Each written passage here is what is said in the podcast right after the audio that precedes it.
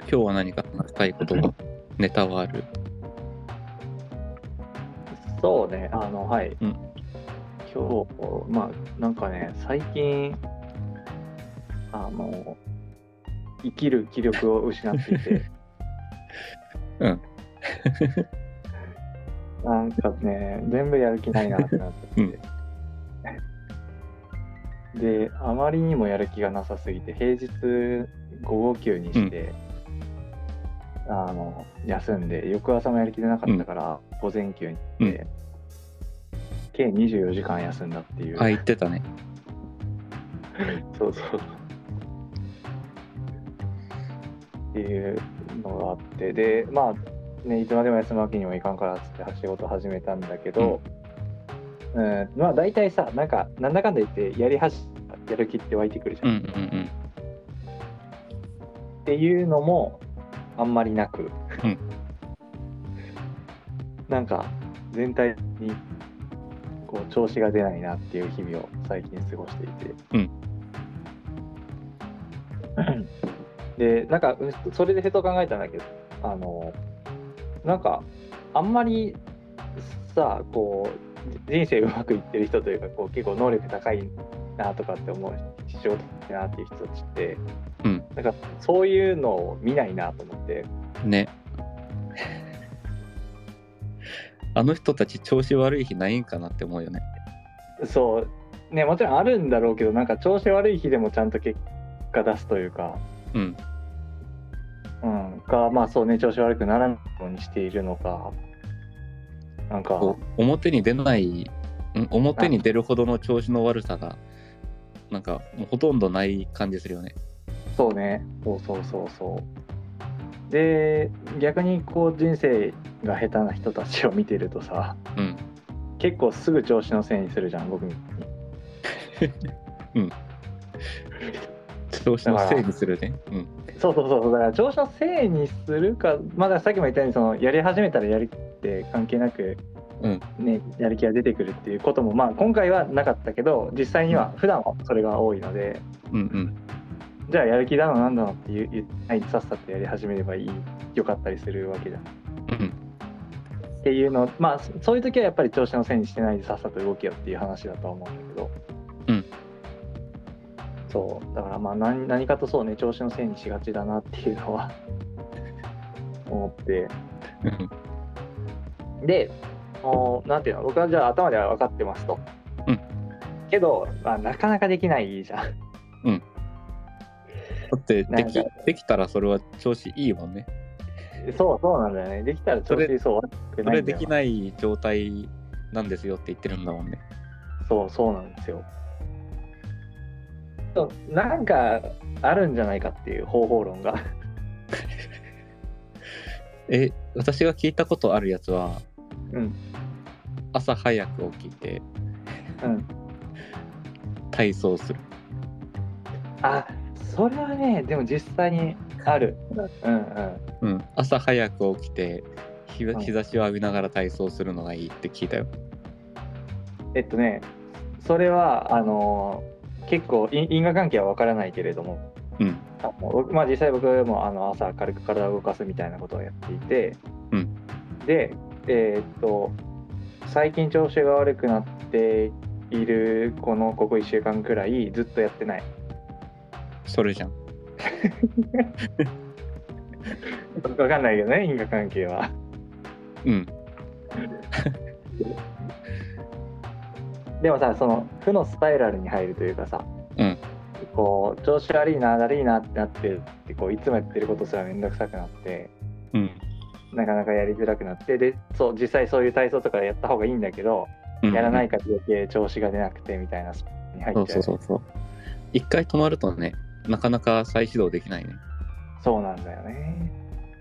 だからここをなんか多分素早く抜けるとかあるいはその土日にうん、そこをもう解消しちゃうみたいなことをやってるんじゃないかなって思ってるんだよあーあのーああいった生きるのが上手い人たち。いるのはそう上手い人はそういうことがそこが上手いんじゃないかなと思っていてうんうんうんうん。まあでもよく運動してるイメージはあるよね。よくなんて運動してるイメージはあるよね。そうね、みんな運動してる、ジム行ってるよね。みんな運動してるよね。うん。まあなんか、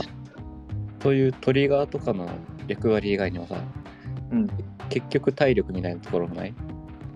結局、筋力よね。そうなんか体力がそもそもない から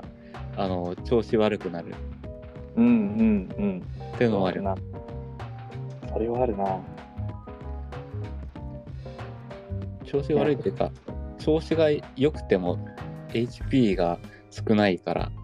うん動けないっていうか、そうだね。やっぱ HP の底上げはしといた方がいいよね。うん確かに。運動です。身も蓋もない解決しました。筋肉が全てを解決します。うん いやでも実際そうよね。実際筋肉って割といろんなことを解決するもんね。うん大体そのなんかもうああって損しないもんねうん。お腹すかなくらいよねまあ現代においてそんなね、食に困ることもないしね。そうそうそう本当にそれぐらいでうん。得することしかないよねそうね。なんか、あれ、冷え性とかもそうそうそう言うもんね。あれなるほもなんか何結構な割合で筋肉由来の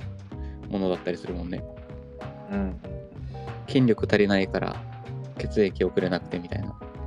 そうそうそう。血液送れれないわけじゃないんだあの発熱する部位が少ないああ、はいはい。筋肉は熱くなるからねだからやっぱ筋力不足とか運動不足が、うんなんか本当にあらゆるパフォーマンスを下げているみたいなところはあるよね。やっぱ人間も結局こう動物というかさうんうんうん。やっぱ最近はそれこそあの人間の脳みそだけにこう注目されるじゃんうんうんうん、だけどやっぱり心はなんか脳みそにあるだとか心臓にあるだとかじゃなくて体全体で一つの個体なんだなって思うよねうん、そうね。確かに。そうだ、そうだ、そうだ。やっぱ、あの、自分で自分の観察しててもよく思うんだけどさ、うんあの、今日調子悪いなとか、なんか気分がすさんでんなみたいな、あるいは集中力ないなみたいな時。うん。あれ、えっ、と、まあまあ、そういったことから、こう、うつうつとした気分になる時。うんうんで基本8割ぐらい寝不足だもんねうん8割ぐらいあそういや最近睡眠時間減ってたなみたいないや明らかだなうんでも睡眠不足以外でそんなに調子悪くならないのはいいねそうだねまあちょっとやっぱりこう生活リズム乱れがちで、うんあのだうつうつとする時もあるんだけどまあだから寝不足になる日が多いからそれで本当に寝不足で母数を稼いでたね。そうそうそこでそう母数を稼いじゃってるっていうのもあるかもしれないはいはいはい。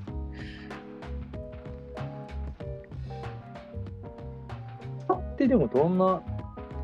なんかわまあその全部が全部ね理由がわかるわけじゃないだろうけど、うん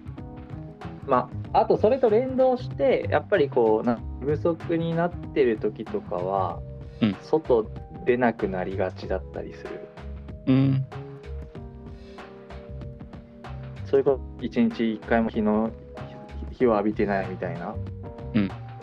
っていうのもあったりまあだからそこもスパイラルよねこう一度こううつモードに入ったらこううん。いろんな負の条件を取り揃えていってしまうっていう。そうそうそう。もう、なんだろう。一回落ちると、積極的にそっちに向かっちゃうもんね。そう、そうなんよね。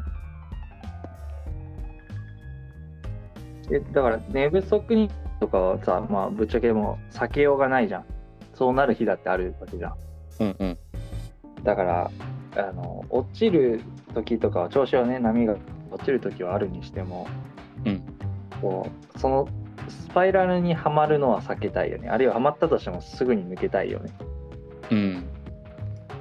そこで一回ぐんとこう頑張れる何かが欲しいよね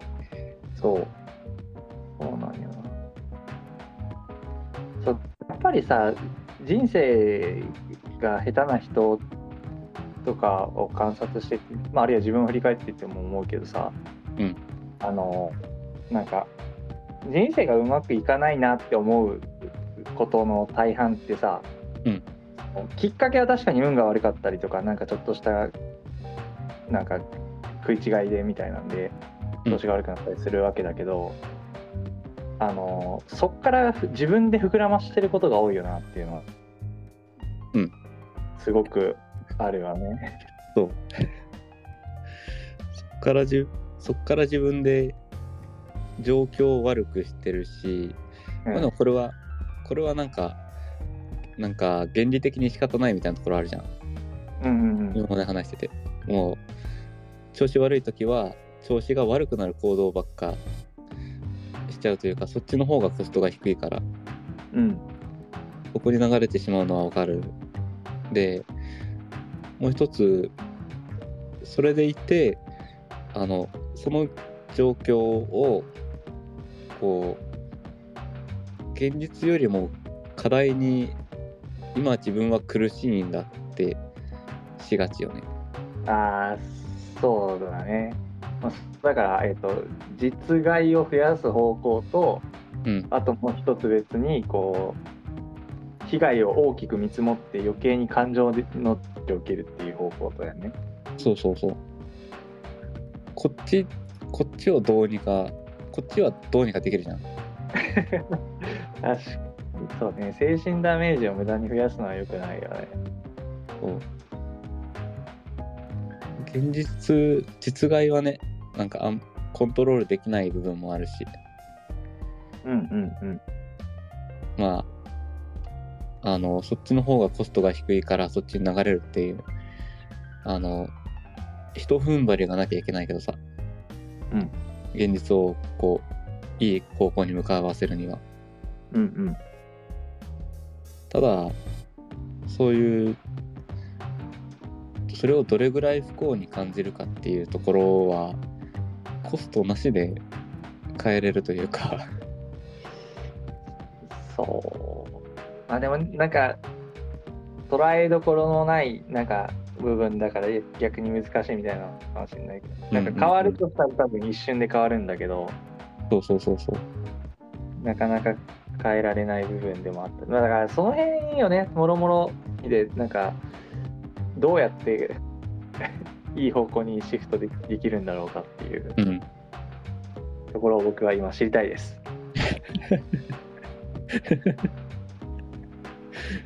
知りたい あでもさ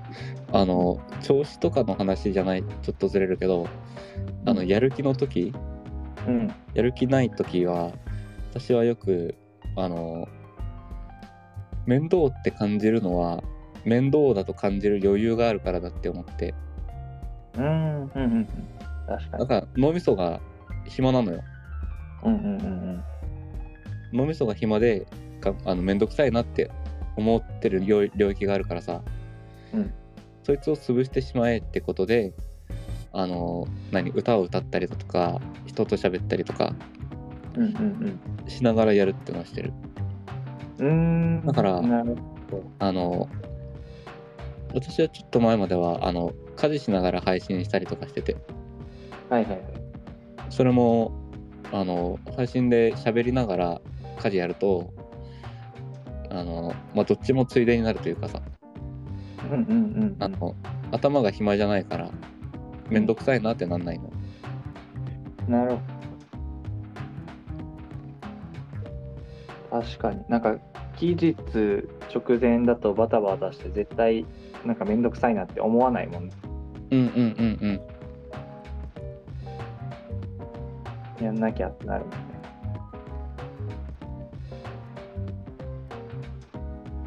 余裕をなくす。うん、なるほどね。こう面倒くさがってるところのメモリを 消費して、うん。うん。そうね。あ、そう、ちょっとなんかまた話変わっちゃうかもしれないけど、なんか、その、人生上手い人は、なんか、そういう、えーなんか、でもこれ、こういうのってさ、こうやる、こうしたらやる気が出るとかさ、うんで人それぞれ違うじゃん。うんだからその自分はどうなのかって自分のスイッチがどこにあるのかみたいなのを、うんおのおので探っていかなきゃいけないと思うんだけどうんうんあのそこに至るなんかそこを見つけるのがうまいというか、うんあのでじゃあそれはなんでうまいかっていうとその試行錯誤をためらわずに結構やってる。うんなんか、うん、っていうだからその数打った過去に数打ってるから、うんあの精度の高い方法を持ってるみたいなうんうんところはある気がしていてはいはい逆になんかそこら辺の解決が下手な人たちっていうのはなんかあんまりそこに関して全然数打ってないうんから、なんかまずこれは試してみたみたいな初歩的なところすらやってなかったりうんしうんて、うんあのいやそりゃ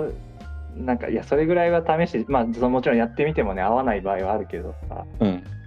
やってみようよみたいなところすらやってなかったりするからなんかうんこう何アドバイスする側もちょっと呆れるというかさそうそうそうそう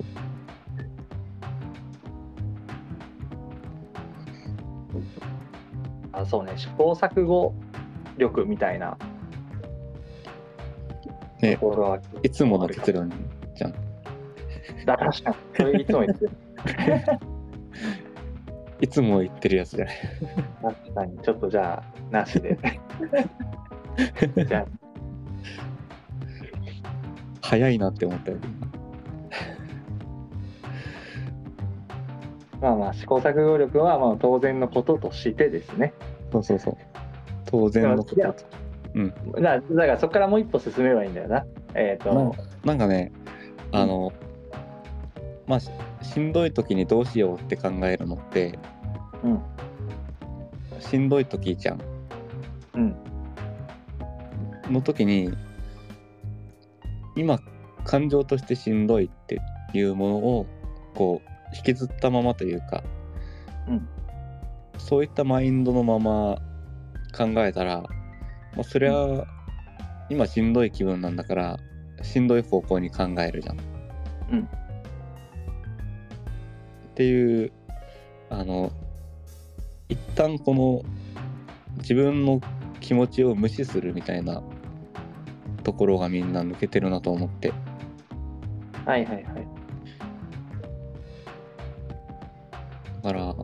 まあよく言う感情と事実を分けろみたいなさうんうん。そういう話ではあるんだけどまあ感情と事実完全に分けてしまったらそれは自分の話じゃなくなってしまうので あのそこまでは言わないんだけどそれにしてもあの普段まあ調子がいい時というかニュートラルな状態の自分の考え方みたいなものを、うんあのいつでもできるようにはできたらいいんじゃないって思ってる難しくね、それは。むずいかないや、だって調子悪い時でしょうん調子悪い時にだからあれよ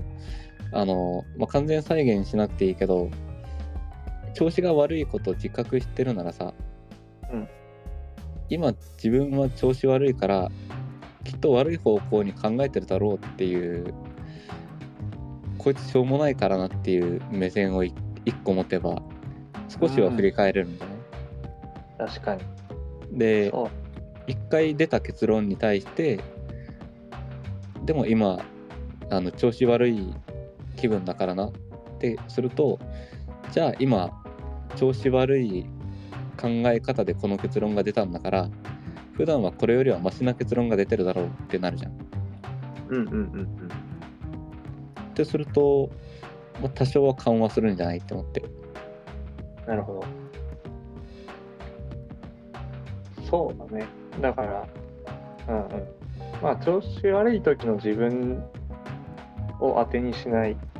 うんうん。ああ、あまあ、だからちょっとどこまでできるかわかんないけど、例えば、えっ、と、調子いい時に、うんあの、調子悪い時の自分をちゃんと振り返って、なんか、あの、傾向をつかんでおいて、うん調子悪いと自覚した瞬間にこれをしようみたいなことを調子いい時に決めるっていうまあ、それもあり。のはね、だからその調子いい時の判断に従って動くっていう。うんうんうん。のがなんかまあちょっとどこでどういうふうにわかんないけどなんとなくそういうのがあると良さそうかなっていうのは思ったそうね。もう、やっぱ、定石っていうのが一つあると楽だよね。 だから考えずにできることがあるといいんだよな。そうそう。とりあえずこれやっときゃええやろっていうのがね、うんあれば多分楽だし、うんで、それをが自分で考えたものってなると、うんあの、どうせこれやってもみたいなのは起きにず起きづらいじゃん。うん反発が。うん自分が考えてるやつだから。うんで、ああこれ、あのしん、調子が悪い時じゃなくて、逆に調子に乗ってる時、調子がいい時うんのこの行為は結構できてる人多いと思うの。うんうんあの、今調子乗ってるからちょっと危ないなって、まあ私あの、抑えることは結構見るじゃん、やってる人。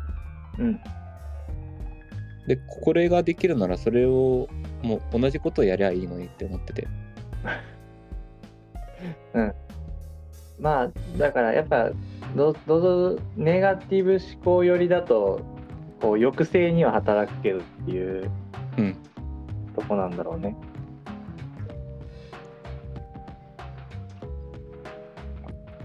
だから調子いい時はそうネガティブ思考がいいいい具合に働く けど そうそうそう。調子悪い時はそれを助長する方向でしか働かないみたいな。うん。なんかしずっと下に行ってるよね。うんそういう時こそ逆にこう調子乗ってるもうちょっと調子乗ろうみたいなさ、うん感じでだから自分乗りツッコミみたいなはいはいはい。いやいやこいつ今ちょっとおかしいからもうちょっとまともにしようっていうのをうんあの、まあ、調子がいい時も悪い時もやっていったらある程度ニュートラルに近づくんじゃないって うんうんうん。確かに。なんかお僕その集中力とか、うんなんかやる気とかはあるんだけ上下があるんだけど、うんあのなんか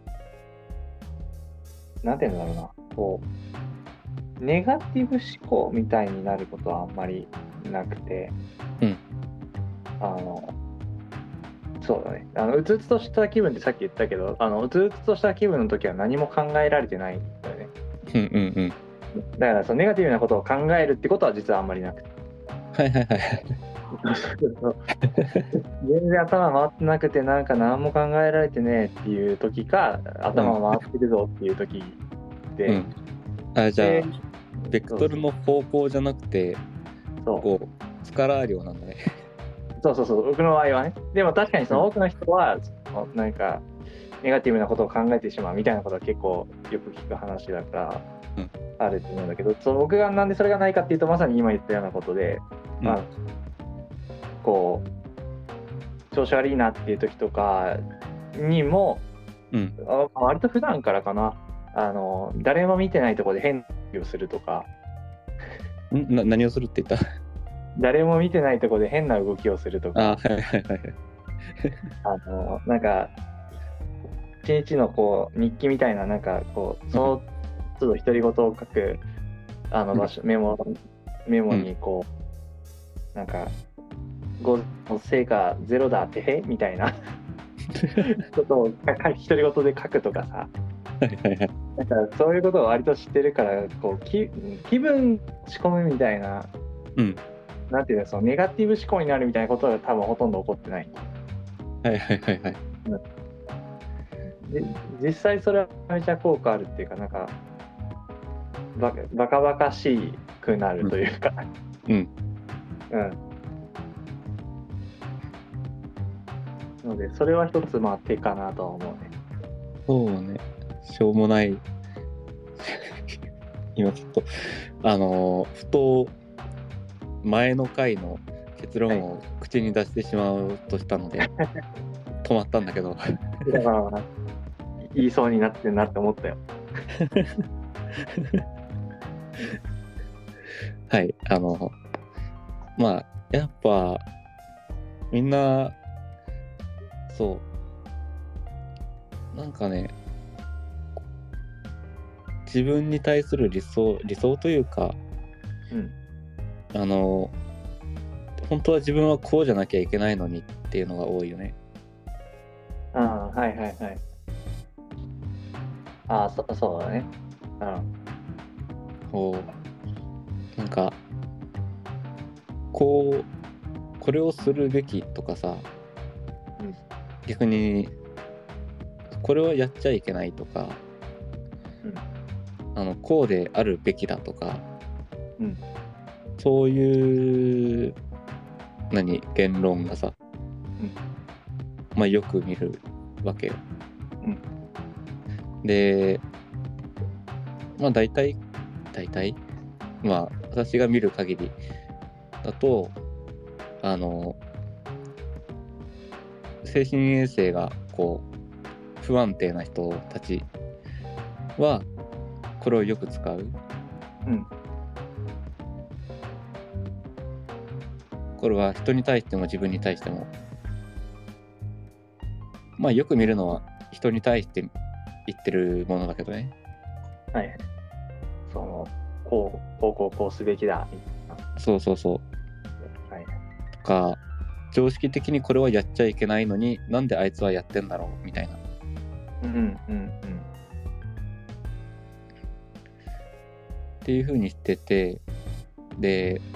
これがもう絶対的な正義で、うんでそれを満たしてなければなんかもう存在してはいけないぐらいのさうんなんか誰かに罰し罰せられるわけではないけどあのなんか脅迫観念的にこれを満たしていないともう人ではないみたいな勢いじゃん。うんだから自分もこれをやんなきゃいけないんだ。で、やってない自分は、なんかどうしようもない底辺なんだみたいな。うんまずはさ、これを頭の中から排除していかないと、ほら、この前も言った、とりあえず少しずつ始めればいいよねっていう話、やる気のない時に。うんはいはいはいあれもできなくなっちゃう。うんうんそうなんだよねそう大きいこうこうあるべきだっていうもう完璧主義をしてしまうとあのちょっとしたことをやったっていう成果もでもやってないじゃんっていう風になっちゃうから、うんまあ、この話を戻すとやる気のないやる気を出すのが苦手な人たちは、うんまずそういう完璧主義をやめた方がいいよねとは思う。そうだねそうなんかそうい今一連の話って思ってこの僕が最近調子出てなかった理由が分かった、何あの最近こういつもこうのなんていうの業務のやり方というか、うんあの何タスクの管理方法をちょっとちょっと変えてみたんだよねうんうんうんで、えっと、移行期間でいなんかどうどういうのがいいだろうかっていうちょっとツールを変えたのでそれのツールでうんどういう運用が一番しっくりくるかなって移行期間で考えてたんだけどうんうんうんそれの移行途中でちょっとやる気が落ちてしまってうんでだからそのじゃあそのいつもならそのとはいえいつもこれこれは頭使うも何も絶対やることでしょみたいなことからいけるかっていうのがあったんだけど、うんあのそのやり方が変わってるから結構頭使ってやんないといつものタスクもこなせないみたいうんなうんうんうん状態になってて、そのスコッピーでいいから始めるがハードル高くなってたんだなっていうのはうん今気づいたね。ああそうねツール移行期間はやっぱ手間よね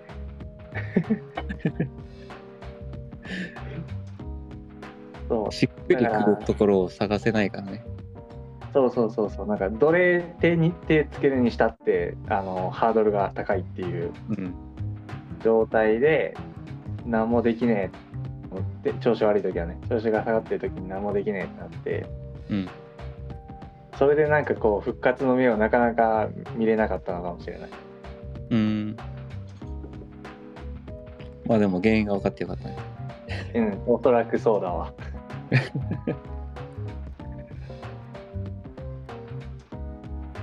まあ裏を返せばだからちょっとずつ始めるがかなり効果的であるってことだよねうんうんちょっとずつもうコストが全くかからないところから始めるといいよねうん。普段はそれでうまくいってたってことだ。でまあでもあれよな本当に調子が悪い時ってさ、うんコストがかからないやつないじゃんまあ、か完全にかからないのはないですよね。あのなんなら何布団を自分の体からあの剥がすっていう行為すらめんどいじゃんうん、そうだね。なんかもうこういう時って救いようがない気がするよねうん、うん。こういう時が一番こうメソッドが欲しいよねそう、なんか、そのメソッドが欲しいよね。ねえあのいやどうなんだろうな多分私はそういう時にうん。あのじゃあベッドを傾けて地面に落とされたらどうかって考えたけどうん多分床で寝るんだよなそのままやる気ないとき確かにそうかもね。ねうん。えってなるとマジで何ができるかもうスマホいじるしかできないんだねややっぱり、あの、でも思ったのは、うんあの、布団から出たら、やっぱりやる気が出ることは多いわけよ。動き出したら。うんでもそのベッドが勝手に傾いて落とされたら多分寝るなと思ったのが、うん要はその自分で動くぞってなったらそこから動くんだけどそこが難しいよじゃんそうそう強制的にだからなん何あのお母さんに叩き起こされたとかだったらうん全然うんうんそうあそのうそ布う団から出た後も全然やなんかだりーしかないわけで、うんだからやっぱり自分で 出なきゃいけなくてでもそれができない悩んでるわけで。そんなそそれができたらっていう話をそうそうなんだけどだからその強制的に何かをするっていうアプローチは多分あんまりうまくいかないうんーんそうね外部からなんか働きかけるっていうのはなんか一回聞いたことあるのがうんあのゴキブリダンスみたいなの聞いたことない知らないベッドの中であのもうどうしても立てないとかもう動きたくない時に、うんあの腕と足を上に向けてジタバタするのよ、おうそしたらあの血流も回るしう体が温まるから、あのとりあえず動けるようになるっていうものがあってんなるほどでまあ結構何話聞くだけだとさうんなかなか効果ありそうだよね確かにだからそっか布団から出るのがハードル高いんだから寝っ転がったまま動いてやればいいんだそう寝っ転がったままもうジタバタする なるほどちょっとじゃあ僕明日の朝やってみますでもなジタバ布団の中でジタバタするの嫌だからさうん、やったことないんだけどあーまあなんだなんかもっともっと細かく刻めばいいのかじゃあの布団の中でジタバタする自分を見るのが嫌なのでああじゃあダメじゃん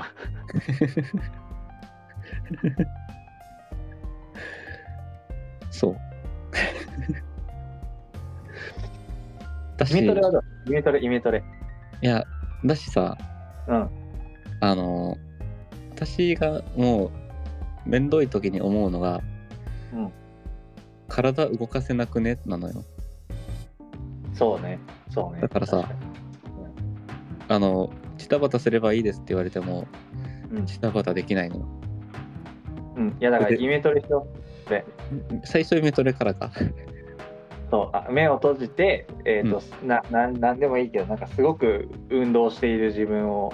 イメージするあじゃああれか目つむってあの、うベッドから出てうん靴履いてランニングしてる姿を想像してあそうそうそうそで帰ってきて疲れたってベッドにあの横たわりましたはいスタートってすればいいんかなう横たわったら疲れて 寝ちゃうね うんダメじゃん妙妙な達成感だけ抱えて布団から出れないじゃんじゃあ疲れないくらいの何かウォーキングとかあ郵便受けにあそう私があの大体ベッドから出れないのってうん目的がない時なのわかるわかるそうだねそうあの何平日もさうん大体私あの7時半ぐらいにベッドあベッドから起起きるんだけど、うんこれが6時に起きても7時に起きてもろ7時半にはあのベッドを出るのよはいはいはいはいそれは早くベッド出てもやることないからそうだねあのベッド出たいってなんないのうんうんで、まあ、休日はそれこそ予定がなかったらさうんうんベッド出る理由がないからベッド出ないのよそうなんだよなだからやっぱさみんなあれしようあの新聞を取ろう あ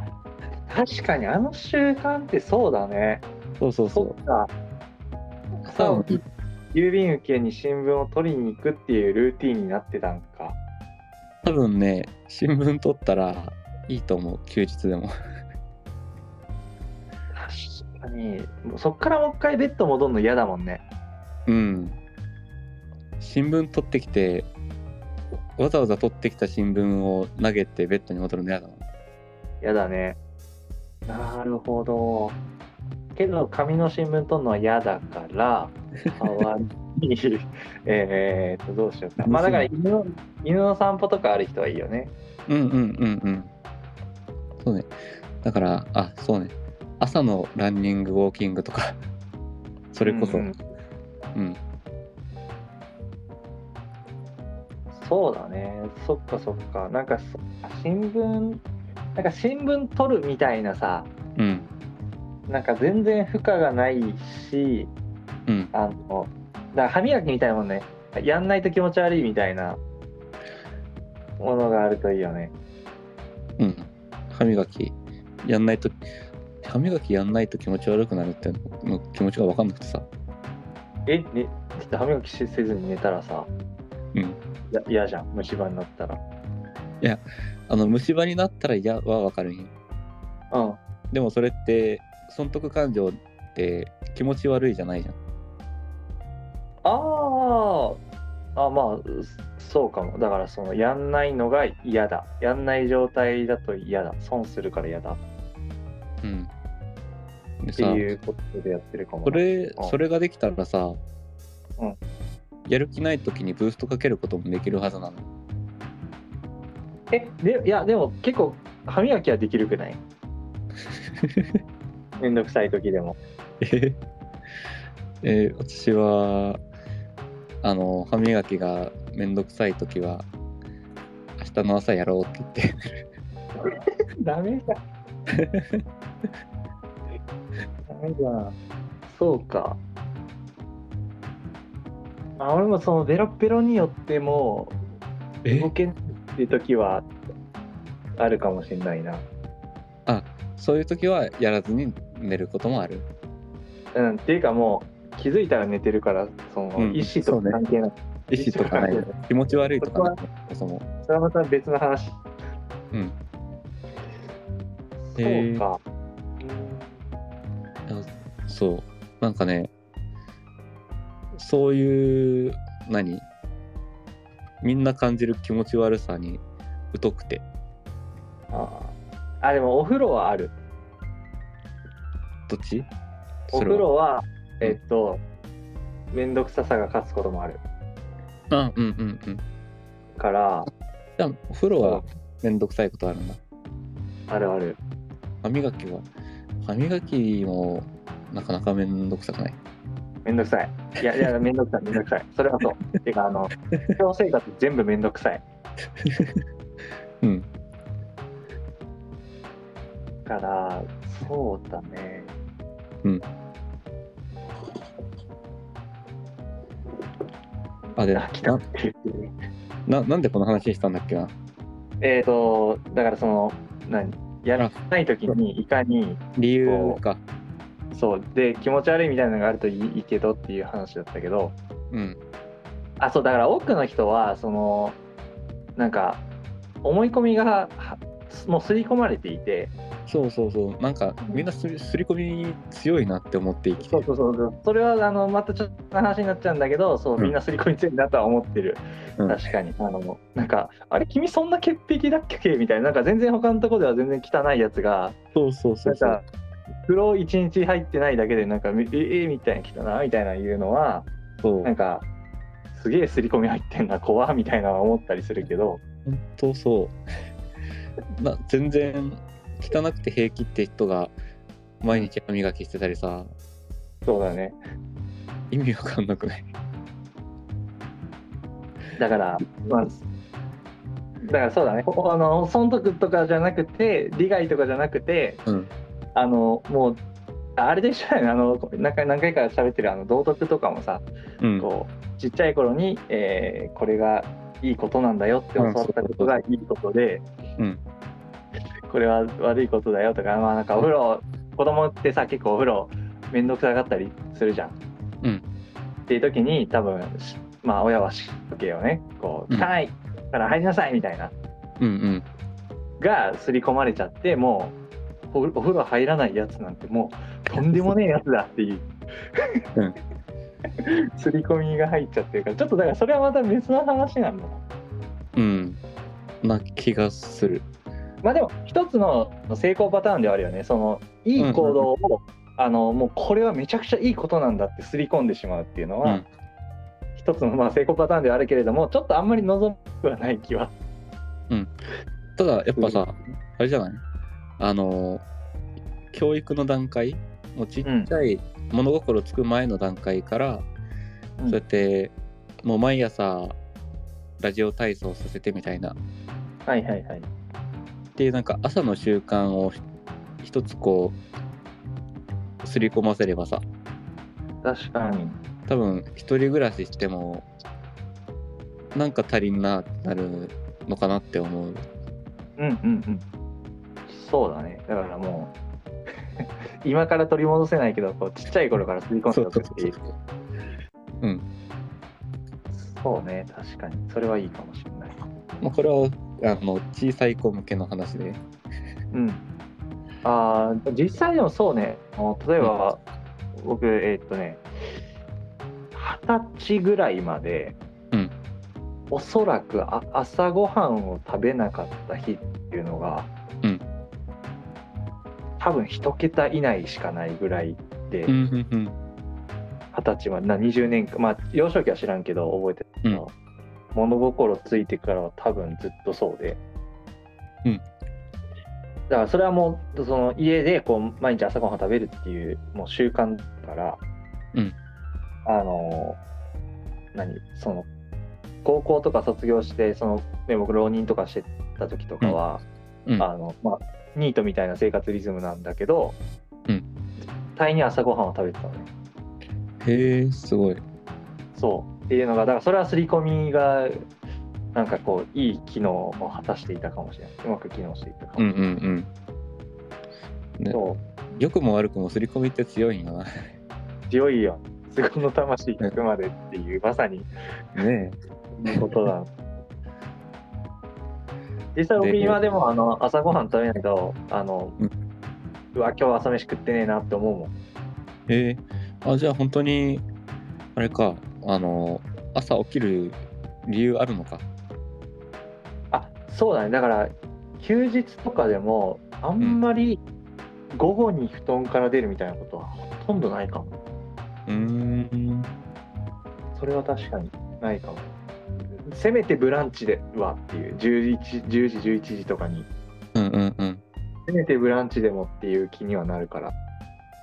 うーんあすごいこれをまあどうやって後天的に身につけるかよねじゃあいや、まあ、と これを、まあ、肯定的に獲得するのは多分難しいけど、うんあのなんかそういうものは持ってるはずで、うんだからんその持ってる刷り込みの中のどれをうまく結びつけてしまうっていうのがいいかもしれないね。えー、それ朝にできることでしょ習慣がもともとない人は、あまあ、だからもと今いもとないんじゃないやい今はさもう朝の話に限っちゃってるけどさ、あまあえでもほさらっきまで話してたのは、えーと落ち込んだ時とか調子が悪い時になってたのであそうねうんそうあだからそうよだから調子悪い時とかってさますますお風呂に入るのが面倒くさくなるわけじゃんか。うんであのよく言うじゃんあのうつ病になったらこう本当にお風呂に入ることすらままならなくなってうんうん結構日も入ってない人がいるとかさ。うんうんっていうのをだからあのんなんていうの風呂に入らないのはすごく気持ち悪いっていう感性を持っている人だったら、うんえっと、それを自分でちょっと意図的にブーストして、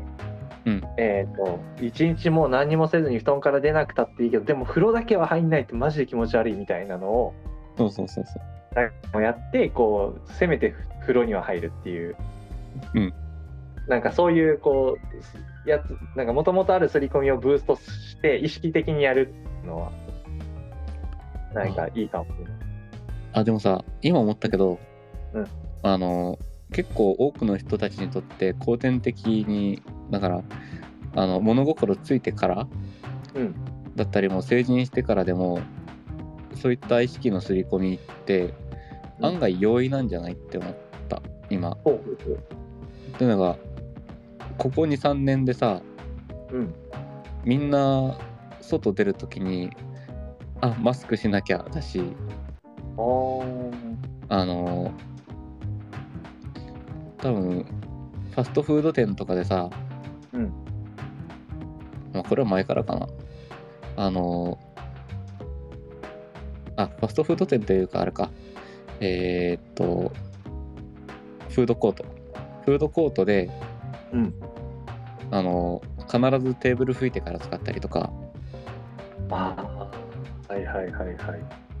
そういった、まあ、ここ2、3年の話だと、特に、そういう清潔さに関してさ、うんすごい敏感になってるじゃん。確かにこれは必要だから敏感になってるんだけど、うんそれが多分もう、必要だから、だから危ないからこうしようじゃなくて、うんなんかもうこれやんないと気が済まないっていうレベルになってきてないと思って。そうだねそうだねあのうん、ねそうだと思うもう気が済まないとかまなあんちょっそうとうんそうだねうん大丈夫って言われても、やっぱ気になるとかさ。うんってなるとなんかそんなに難しい話でもない気がして中で見たのは確か高校生が今マスクをする理由ってもうもはや感染症予防とかではなくてうんあの口元見られるのが恥ずかしいからうんうんうん上位に来てるみたいなうんいやーそうあるねそうだねあでもさあれあれも不思議よねみんなお昼ご飯の時間どうしてんだろどうせ外すでしょ外して食べるでしょねうんう毎日辛いじゃんまだコソコソコソ食べるんじゃないコソコソってコソコ ソみんな集まってご飯食べるときに背中向け合いながら食べるから さささっと食べて、尽くしてみるあれもうもうもうあれなんじゃないこう口に運んで食べたらすぐまたマスクしてもぐもぐしてそういう職業の人じゃんいや ーあそうなんかちょっと不健全な方にや行っちゃったよすり込みがうんそうねまあだから不健全に働きがち、まあ、いわゆるその例えば同調圧力みたいな風に言われたりするのも、みたいなことまあだからそうだあねよくも悪くも世間体というか、そそこに染まりがちみたいなところはあるんだろうねだしさ、なんかもうなんかこう1年ぐらい続けたらさ多分それが正常になっちゃうのは他にもあって、うんあの女の人の化粧とかあるじゃんはいはいはい。あれもさあの化粧を始める前はうんこう、まあそれが普通なわけじゃんすっぴんが、うんうんでもさもうやたらこうすっぴんでもうコンビニすら行けないとかはいはいはいはい。見られるのが本当になんか見られたら死ぬぐらいのうん。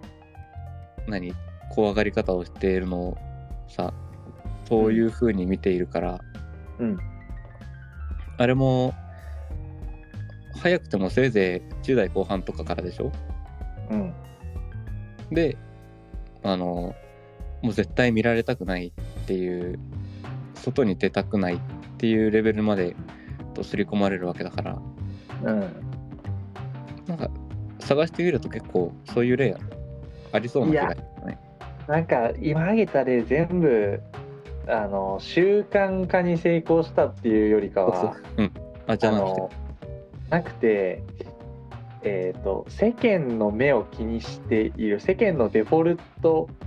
からそれちゃいけないっていうあはいはいはい方の働きなんじゃないかなだからその、ある程度年齢がいった女性ってさ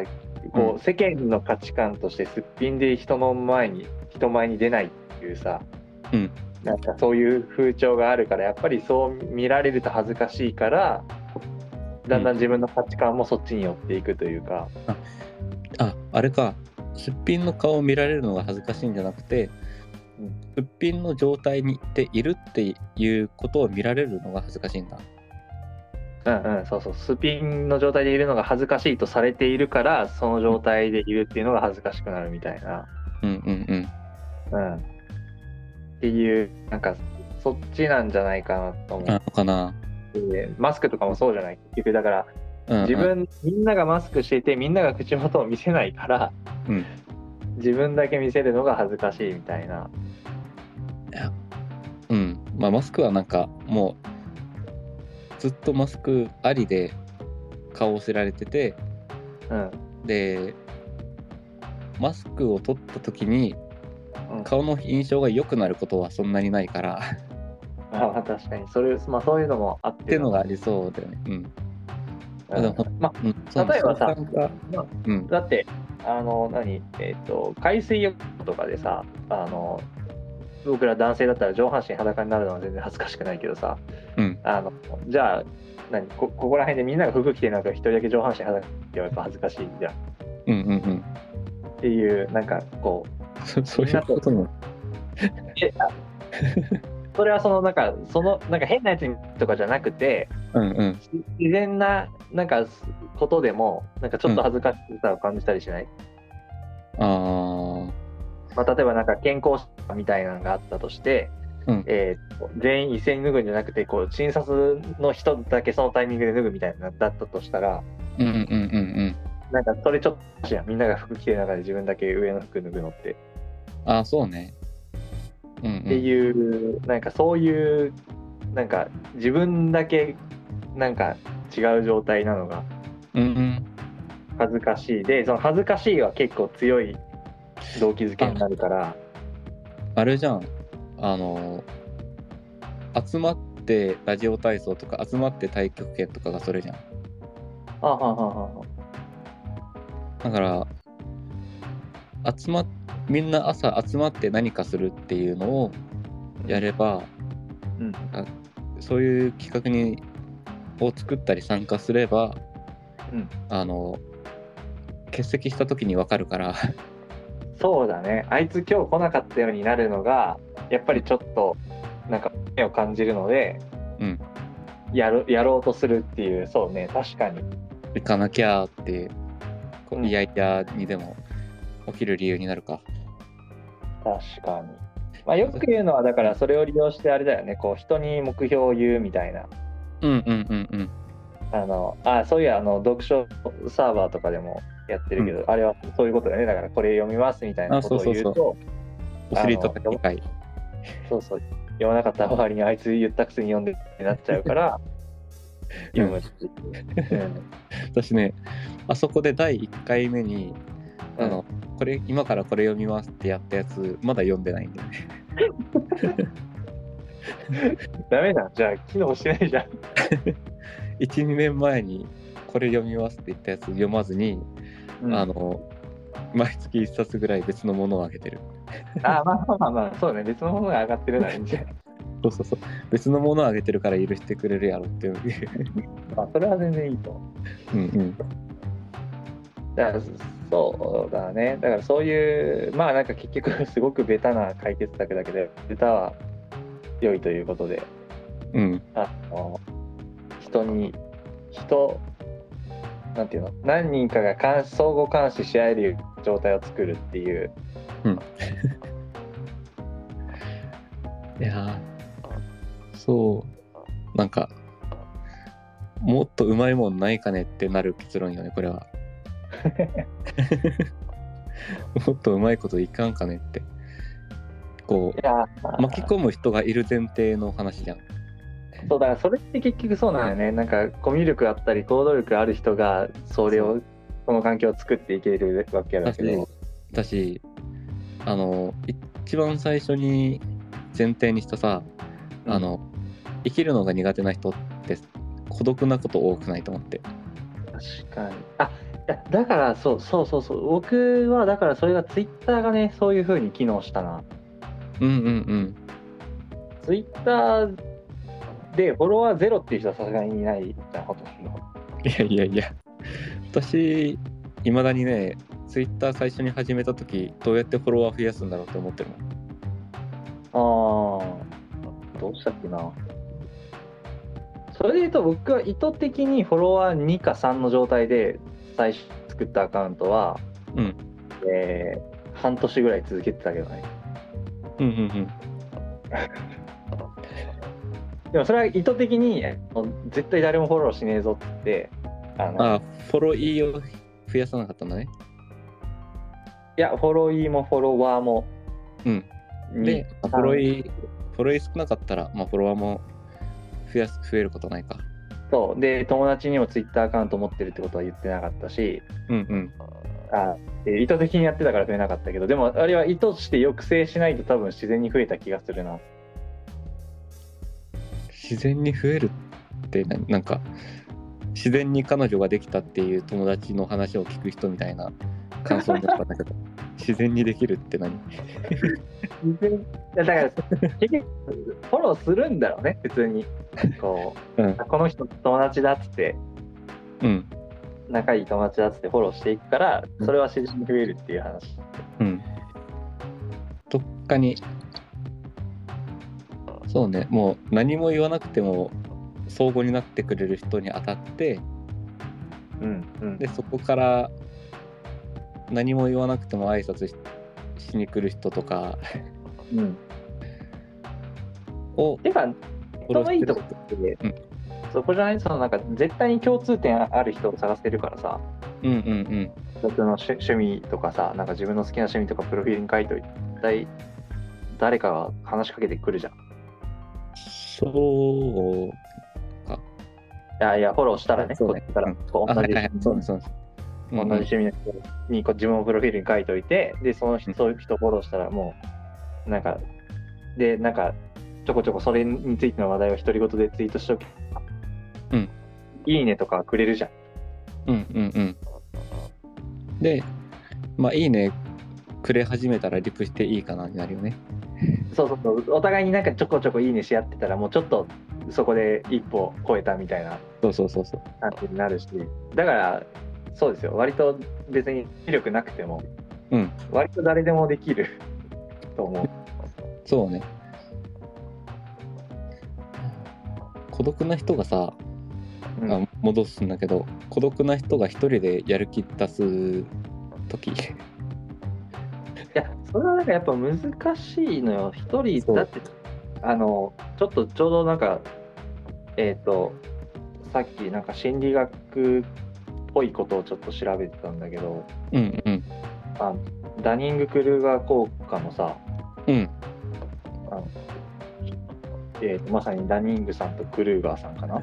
あのーあれはね勉強し始めと中盤とベテランで実力そうそう自分の実力結局わかんないよねって話よねそうそうそうそうそう。が、ちょちょっとなんか、あんまりちゃんとその論文とかを精読したわけじゃないんで、うん適当に、なんかその辺、なんか話題ざーっと漁ってたんだけど、うんまあそこでちょっとなんかパッとタイトルだけ見て、ああ、わかるなってなったのが、うんあの、バカは自分であることに気づけないっていうあはいはいはいはい うんのがあって、だからその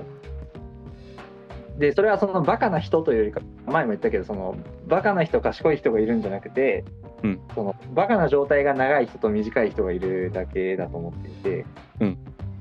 そのまさにその思考力が落ちてる時とかねなんかそういうな気分がなんかえそれってさ、うん誰にでも賢い時があるっていう前提じゃない賢い時っていうかうーんと、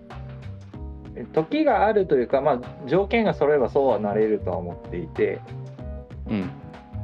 まあ、ちょっと長くなっちゃうかもしれないけど話すとあの、うんなんか結構そのなんか人生が上手い人とかなんか、まあ、あるいは、えーとそうだななんか兄弟の友達とかはなんかすごいこいつめちゃめちゃいろんなことできんなみたいなやつもいたりするんだけど、うんあのやっぱり見てみよくよく見てみるとそんなにめちゃめちゃすごいひあの発想があるとかではなく、うんうんうんうんあのまあ、確かにそれはそうしたらうまくいくよなっていうことあ もをあのやってるだけいで、うんまあ、いつも言ってることだけどういつもねそうそうそうでじゃあなんでそのそれが彼にはできて他の人にはできないんだろうって思った時に、うんあのそれなんかそういうなんていうの問い問いが重要だなと思って、うんあのこれってどうしたらいいんだろうっていう問いさえ立てれば、うんあのなんか出てくる結論は誰でも思いつくような結論なんだよ。うんうんうんけどこれを解決しなきゃいけないよねとか理想の状態はこっちだよねっていうのすら見えてない人ってうんこれを解決しなきゃいけないことにも気づいてないからうんうんこの問いすら立たないっていうのでそうだからその問いさえ立ててたら誰でも同じ結論を出せるんだけど、うん問いすらたそのまずその最初の問いを立てるっていうことが難しいっていううんうんうんのがそのえっ、とやっぱり、まあ、例えば兄弟とかその高学歴の人たちっていうのは、うんこう周りにそれがよくできる人たちがいいて、うんあの要はいい状態が周りにいっぱい目につくからはいはいはいああいつこれめちゃめちゃできてるけど自分できてないなに気づくことがないかなと思ったんだよね。はいはいはいはいはいそれでじゃあなんであいつできるんだろうっていう問いが発生しやすいだとか、うんまあ、あるいはその情報交換をしやすいだこれしてたらいうまくいくよみたいなのが、もうなんなら真似すればいい状態とかねあそうそうそうもう裏側がね友達だったら見やすいだろうから、うんそうそうそうっていうのでなんかあの常識が築かれていってうんいやまあこれって普通こうするじゃんになっていくわけよね。うんうんうんっていうのがそうだからあのなんやろその同じような環境に置いたり同じような問いを立てさえすれば割とそのまあそれが回答までに至る速度は遅いにしたって、うんあの誰でもある賢い行動は取れるんじゃないかなとは思っている。はいはいはい。のであの、うバカの時代が長い人と短い人がいるっていう風なうんところに至った。はいはいはい。なるほど。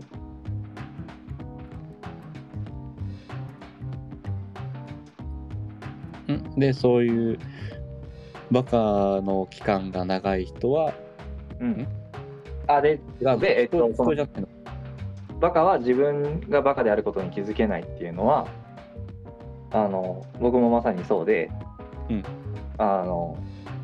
結局自分が調子悪い時に自分一人でうだうだ悩んでてもあの、なんていうのもうぼやけてる状態だかうら、んなんかそのぼやけた回ってない頭ではなんかまともに考えられないというか。酔っ払ってる時に自分が酔っ払ってるって分かんないって話か。そうそうそうそうそうそうそうそういう感じそうそうなんで酔っ払ってない人と話すのがやっぱりいいいいんだよねうん酔っ払ってない人と話したらあ確かに言われてみれば当たり前だなそりゃそうだなってなるからそこで酔いが冷めるというか、いやなんかなんかこれさあの話が分かる酔っ払ってる人とか話が分かる程度の、あのバカな人じゃんそうですねそうですねだからそうそこで話が分かんない人とかね受け入れない人っていうのはますますこうそのバカの状態から脱却する機会を失っていくわけだよねうんそうそうそうだしなんかどの状態の時も話通じない人といるじゃんうんなんかこう人類の何人類の能力にこう期待しすぎな結論かなって思った聞いてそうだねだからあのそこがこうまあ本当にこうなんだ遺伝要因であったりとかうんまあそのなんか発達障害的な何かがあったりとかうん本当に無理っていう人も一一定数はいると思うけど、うんあのそんなに多数は占めないと思うのでうんかなあまあそううんそうあってほしいではあるんだけどまあだあの過去の蓄積とかだよねそのそうそうそうあの何今まで人に人を信頼して失敗したから信じなくなっていくみたいなうん、あそれもあるだろうし、もうこっちからちょっとまともまともっぽい話をした時に、うんあのでも自分はい今嫌なんだってもう話をそもそも聞かないとかさうんもうありえるなと思ってうんだからあれだね洗脳を解かないとはいけないよね一回ねうんうんうん一回こうニュートラルに戻さんといけんねそうそれは結構めんどくさいぞそうよ洗脳を解くのって大変っていうもんねそれは面倒くさそうだよって思ってるあーそうだから、えっと僕はさっき誰でもって言ったのは、えっと最初はみんなニュートラルな状態のはずだから えっとその状態からいけば誰でもっていう話あそうあそうねそうたねだただもうそうだねえっ、とこうある程度世の中を生きてきてしまって固定されちゃう、えーそうう運悪く良くないおとなんか大人たちに囲まれて育ってしまうと、うんもう一回洗脳解除するっていう段階から始めなきゃいけないっていう人もいっぱいいるよね。うんうんうんうん。確かにちょっと、えーそれは一旦あのお置いといてう後ん後々考えることにしましょうか、うん、置いといて置いといて。大変なので天皇を解くっていうのは、うんまあ、割と比較的ニュートラルな状態がある人、うんある人、うん、は、はえーうんそうですね違うかあいやだからそうだねニュートラルな状態がある人はまずニュートラルの状態の時に、うんえーっとそれが大事であると気づくと,、えーっと自分はこう調子が悪い時の自分の判断ってうんえーなんか全く信用ならないと、うん酔ってるようなもんだと、うんうんだからそんな時になんか自分ってこうだなとかって思うことは全部あのーうんあ寝言寝言だとそんなものはうんうんうんなのでそういう時にはちゃんとあのあボケてない人と話してその人にしてもらうことがまずは大事だっていうことをしっかり意識しておくあなんかあのーちょっと話がずれるかもしれないんだけどはいあのーなんかこれって普段さ私たちみたいな人って、こう言ってる人じゃなくて言ってる内容大事だよねっていう話はいはいをするしあの、なんだろうな、まあ、今のこう科学主義的な社会だとそっちの方が強いじゃんうんあのムーブメントとしては。うんまあ、いわゆる根性論はなんか嫌われがちで、そううん、とかロジック思考でみたいなそ感うじそうそうもうロジック思考でう、うん立場の上の人例えば先生がこう言ってるけど先生が言ってるから正しいとかじゃないよねとかさうんうんうんっていうのがあるんだけど、うんあのその一方でやっぱ、うんこういう調子が悪い時とかうんうん場合は誰が言ってるかが大事で そうだね確かにで、まあ、今話してたのが、あの調子のいい時の自分と調子の悪い時の自分のあの時間軸で分けた2人の自分の話だったんだけど、うんこれさあのうん人からの評判に敏感な人もこれを身につけた方が良いと思っててはいはいはいなんかこう暴言を書く人がまともなわけないじゃんん何がまともじゃないってな暴言を吐く人がまともなわけないじゃはいはいんなのにその暴言を真に受けて自分はダメなんだって思う人はあなかなかよく見る、うんこれも内容ばかりに目がいっちゃってて、うんあるいはその人にこう言われたっていうことだけをあの目を向けてしまってるので、うんじゃなくてあの誰がそれを言ったのかだからまともじゃないやつが言ったことなんだからまともじゃないまともな意見なわけないだろうってうん突っ返すような、そういったスタンスも何身につけないとさうんそうだねそうだねそうそうそうなんかって思うとやっぱ内容だけ見ろとかではないんだなって考えるいやままさにそこでだから、あのなんかい生きるのが下手な人はうんあの信頼できる相手を選ぶのがむちゃくちゃ下ああそうなの手っていうイメージあるわうんうんうんあの信頼できる相手ってのはもちろん身近な友達であったりとかあるいはその有名人の言葉とかでもそうだけどうんうんあのこの人のまあ別にそれってさあの誰でもあるじゃんこの人のこと尊敬してて、えーその著書に書いてあったことをを結構真に受けて実行してますみたいなことって全然別にうんうんうんうんいろうんいろんないろんな人がやってることでうんでただそのその信頼する人の人であったり、えーどの本から取ってくるとかどの言葉を真に受けるかみたいな、うんその信頼する先のうん質が悪いよね。そう。そうね。あーでそこを解決できるのかそうだからそのまあまあひ見る目が人を見る目がないそう人を見る目の話よな。なくてでうんだからその、悪い人ばっかり身につけてう身ん。の回りに置いちゃって、うんででやっぱり僕あのなんかよく遺伝か環境かみたいな話になるけど環境面でめちゃくちゃでかいと思っててまあ、うんうんうん。だからさっきのその学歴の話みたいにさやっぱ周りにすごいやつがいるとこう自分もすごくなりやすいっていうのは絶対あるから、ああ、なんだっけ。名前あるよね、それ。そえっとね、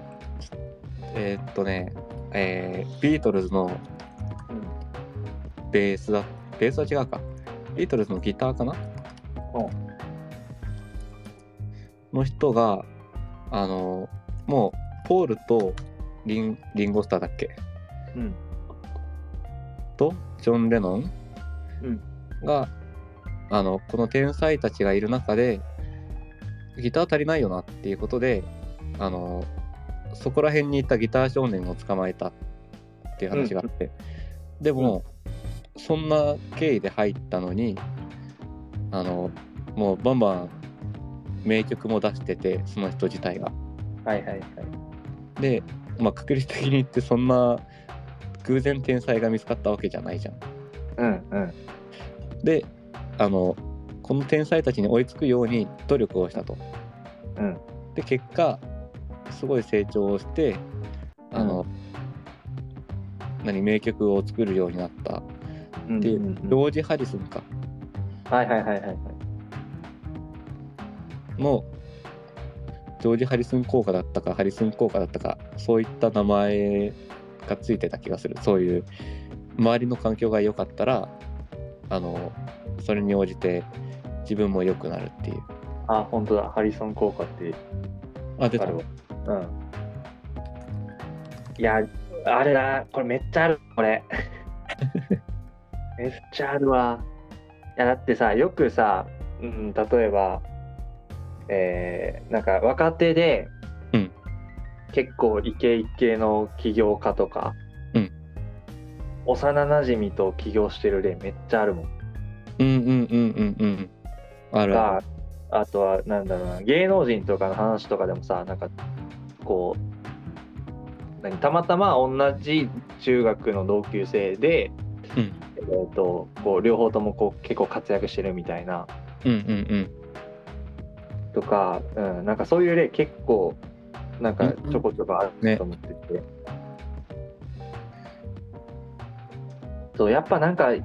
人すごいやつがいるとその周り才能が伝播するというか、うん、あるよねうん。あるある。あるよね。そう。あ、そう、なんか、まあ、もっとその、その天才とかっていう例で言ったら、そう、それだけど、もうちょっと危険で言ってもあるなと思って。うんあの、僕、あの、中高バスケしてたんだけど。うんえっ、と、中学の時、えっ、と、にバスケ始めたの、中1の時は、だから、ショットで下手くそだったんだけど。うんあの、ある程度、こう、身長もあって、まあ、運動能力もそこそこ高かったから。うんあの。一番ちっちゃい地元のあの地区選抜みたいなのには選ばれたのね。はいはいはいはい。そうで、まあ、そこでこう、まあ、バーッと練習していてでその,、えー、とその中からさらに上のあの京都選抜みたいなうんやつの選考会があるんだけど、うんえー、とそこで、えー、と同じ僕の選抜からこう僕より背がちょっと高くて、うんで、えー、と技術的にはそんなにその時点で変わらなかったと僕は思ってるんだけど、うんうんうあん。みたいななそいつがまあ京都選抜に選ばれて僕は選ばれなかった、うんでえっ、と京都選抜でまあ何こうしばらく練習したり試合行ってたりして帰ってきたらもう歴然とした差になってたああ、はいはいはいはいはい。もう追いつけねえわっていうレベルの差になっててうんうんうんうん。でまあ当時の僕はもう絶対こんなん選抜行ったからよみたいなっあ ー待ってそう。て思ってたしまあまあ実際あのその効果はだいぶあったんだろうなとは思ううんうんそうだからなんか、まあ、バスケで言ったら上手い人たちに囲まれて練習とか試合とかするとか、うん。うん。まあそのだから周りの人たちのレベルにこうやっぱなるよね。影響を受けるよね。うん。あーそれで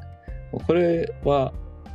多分いい例ばっか出したけど悪い例もあるよね、いやそうなんですよこれはだからそう格差が開くねっていう話なんですよこれは。格差が開いててだからあれよねこの人生を人生が下手な人うん、の場合だとそれこそあの周りの悪いところにこう影響されて悪くなっちゃううん、うんってのが多分だいぶ多い うん。おいおい。だいぶ多いしなんならその周りの人とか一つ上の世代とかが、うんあのそもそもこう人生下手な人だったりするとまあだからあれよね、まあ、これはへ下手ではないかあのまあこれは上手い下手の話ではないけど、うんまあ多分現代社会だと一番幸せなマイルドヤンキー世代がうんあの一つ上の世代だとした時にだから親たちが親とその仲間たちがマイルドヤンキーだった時に、うんそれを見て育つとまあじゃあ自分もああなればいいやってなってしまいがちというか、うんうん、なるよね。なるのは自然うん。でしあのもしこう先天的なさ、うん知性がどうとかだったとしても関係なく、うんそっちに行くだろうし、うんで、まあ、そういった社会のあそういったコミュニティの、うん人たちが全然こう使わない思考の領域というかさそうなんだ考え方うんみたいなの身身につかないから、っうん。てなるとなんかこうもう生まれた時点で、うん下手したらもうその後のどう辛い時にどう考えるかとかえがーある程度決まっちゃう。いやそうそのねだって自分がそっちの価値観に染まってそっちがいいってなっちゃうんだからもう抜けようがないよねそうそうそう。そうだねあでさあこの価値観の話で言うとうん最近はちょっと人と話したことがあってあの価値観ってない方がいいと思うはいはいはい価値観があるからこれが良くてこれが悪いとかなるわけじゃんうんこれが幸せでこれが不幸でとかうんでもさ価値観なかったらいいも悪いもないじゃん価値観ない方が良くないまああの悟りみたいに近い状態なん かなこう現世でのなんか執着を捨てようみたい ないいも悪いもないのですみたいなあそそそんな感じかなまああの好きなものをや好きなことをやって楽しいとかうんは、もう何価値観とかの問題じゃないじゃんそういったレイヤーじゃない気がするああなるほどねからうんあのってなるとあの価値判断でいい悪いとか幸せとか不幸だとかっていうものがなくなってうんただ好きなものを楽しむだけが残るうんうんうんまあそれと、まあ、虫が出て嫌だとかそれぐらいうんこうほらえー、あんまり好きな本じゃないけどあんまり好きな本じゃないけど、あの嫌われる勇気の中にさはいはいなんか人の不幸は全て人間関係だみたいなはいはいはい。なんか有名だね、そこ多分。ことあるじゃんうん。あれもさ価値価値判断がなければ、うんあのあの人にああ言われたからちょっときっと良くないんだとか、うん逆に逆にまああの人にこう思われたいから頑張るとかうんこう思われてるだろうからもっとこう良くしていかなきゃいけないだとかうんそういった悩みがなくなるわけじゃん。うんうんってするとあの嫌われる勇気的には不幸が全て解決する。うんうんうんうんなるほどね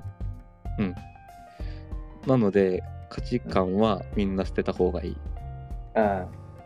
でさそれって多分まあそう言われてもって思う人が大半だと思うんだけど、うんあの割と僕らはそれができてる自負があるあるじゃんか、うんうんうんでそれがなんでできてるかなできたんかなって思った時にあの、まあこれまたあのあんまり好きじゃない言葉を引用する とあの、常識を疑えみたいなところだと思うん だよね。うんうんうん。そうあのそれをそれを地でやってるよね。そうで、まあ、疑うっていうのはその、まあ、疑うっていう言葉がさどうしてもその世間的にこう否定するみたいなニュアンスで受け取られがちなんだけどそうそうじゃないんだよな。じゃないんだよねそう、えっと無償疑すうるがないよね。そうそうそうけだ、えっとニュートラルなんだよねその段階で疑う段階ではあの正しいか分かんないし間違ってるかも分かんないしっていう、うんどっちか分かんないなが疑いの状態なので否定するわけじゃない、こいつはこいつはきっと悪いやつだって思いながら見るのはうん正しい疑い方じゃないよね。そうそうそうそう。なのでだから常識を疑いっていうのはあのこの常識なんでこうなってるんだろうとかうん。なんでそれが良いとされてるんだろうどういうメリットがあるんだろうとか、うっんうんうん。ていうところをあのが分かってないとあんまり納得できない人たちだったから うん。だからこうなんか常識とされてることもあ確かにこういうメリットがあるからいいなとかうん。あるいはなんかこれって本当に誰が得してんだみたいなところをそう考そうそうそうえてるうちにうんなんかこう価値観というもの自体をそのうん疑う危険が何度もあったから、だんだんこうなんか何今今言ったようなこの価値観にしうんみたいなことが多分なくなっていった。うんであのこう常識疑ってる中でこれ誰も得しないじゃんとかうんをこう一つ一つ潰していくとうんあの脅迫観念というかさ、うんあの常識と言われてるけどあの実はやんなくても誰も損しないしやっても誰も得しないことから解放された感じだよね。そうその結果まあ風呂入んなくてもいいかが勝つんだよね。そうそうそう。 一日くらい風呂入らなくていいか、歯磨きしなくてもいいかって。いやでもそれはあの歯磨きはした方がよくて。いや、それはそうよ。あの体は別に汚くな汚くなってもあの皮膚が生え変わるからいいんだけど、うん歯は生え変わらないのでそうなのよ。あの歯は絶対やった方がいい。あの、それはもう100も承知よ。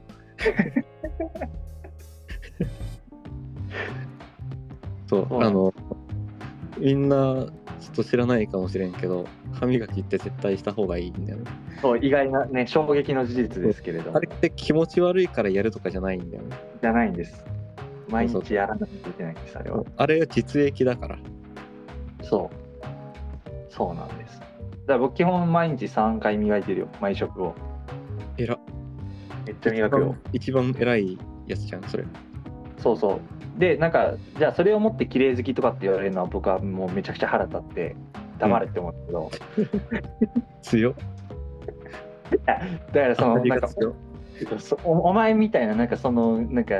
綺麗みたいなの、その、なんていうの、その綺麗っていうのは俺にとっての清潔っていうのあの、何ウイルスがいない少ないであるとか、うんあのその本当に実益につながる衛生状態のことを言ってるのであって、うんうんなんかうん前みたいなそのき気分がいいみたいなそんな曖昧なもんでやってるんじゃねえよ、それそんなもんと一緒にすんなっていうあれだあのそうそのさ清潔感だとか、まあ、清潔であること衛生観念うんがさ、うんあのあたかもみんな共有してるかのように語られるけど、うんなんか人によって全く違うよなって思って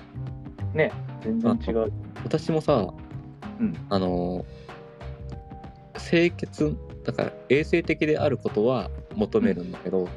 うん清潔であることを求めないしだから部屋が散らかってる時、うん私はあの部屋にもう足の置き場がなくてもいいのようんうんそれぐらい散らかっててもいいんだけど、うんあの食器が汚れてるのは嫌なのようんわかるわかるあのそれは健康に害があるからそうですねそうですでねだからほら例えばさあの服とか段ボールとかがうんあの部屋に散らかってたところでうんお腹痛くなんないじゃんなんないですね衛生的にそれが整ってる時とバラバラに置かれてる時で変わるわけないじゃんそうですねだから私的には問題ないのようんうんでただあの綺麗に片付けられたお皿でも、うんあのそれが何洗剤で洗わないで拭いただけとかだったら嫌じゃんうんうんうんそれは見た目がどうあれあのお腹を壊すからうん いやまあ今お腹壊すしか言ってない からねお腹の話だけで決めてるみたいな人もいやいや、まあわわかりやすい実害がそこだからね。そうそうそうやっぱりせ清潔であることの第一目的は健康のためだからね。そうそうそうそうだからねそれをさこの、えー片付いていることうんとか、清潔感まあ清潔感だからノイズが少ないことだとか、うんあの衛生的であることっていうのをなんかみんなごちゃ混ぜにして一つの言葉で言ってるから、うん、この綺麗好きっていう話になるからそう。なんか価値観みたいに語るよね、その綺麗好きっていうことを。そうそうそうん、うなんかこの3つを一つの言葉にまとめたら話通じないだろうって思ってんだけどそうね。いや、本当にそう。こっちはもう実害、実益だけで考えて動いてんだよっていう。そうそうそうまあだからあの僕が部屋散らかってんのはあの嫌で片付ける方なんだけど、うんそれはなんでかっていうとあのあれなんだよその本当にもうよくなくす のでうんあの実害があるなって思ってちゃんとおな同じものは同じ場所にしまっておけば、あのあれどこ行ったっけがなくなるのでその実益のためにやってるんだけど。うんそうまあまあでもそれもだからそういうそういう目的だよねなんか気分がいいとかっていう目的ではあんそまうりそうやらそなういそうそうあなんかねみ結構さ、うん何えー脅迫性障害みたいないや病名で語られることはあるけどさ予備軍だよ、極端な人はねうん、でもなんかみんな予備軍だよねそれこそ呼び込んだね。いや、本当思う、思ねみんな脅迫性障害とかあの潔癖症の人に対してあの行き過ぎやりすぎだってなんか言える立場じゃないよって思いよ ねう。だって、潔癖症って、だって症って言ってるからね。うん。病気なんだよね。そういやだからあれが病気何これってさ、うんあの、まあ、よく言われるのが、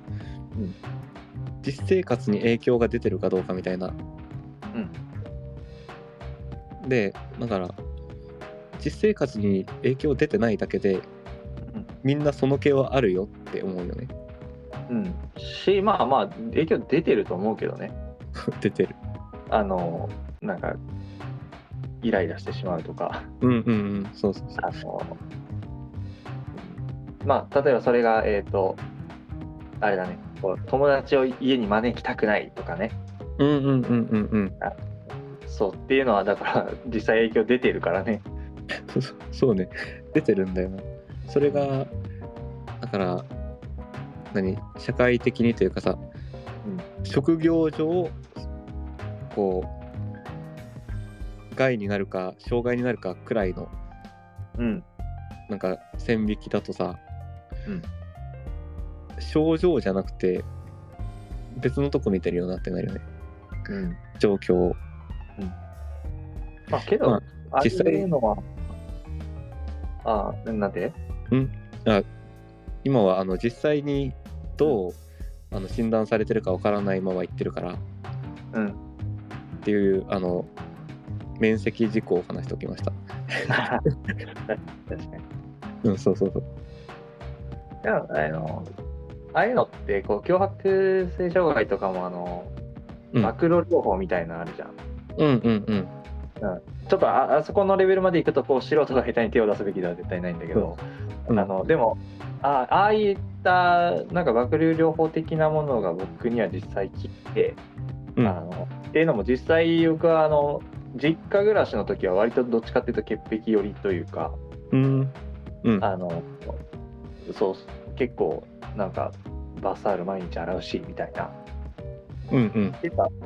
服も毎日洗濯してた全部えどういうこと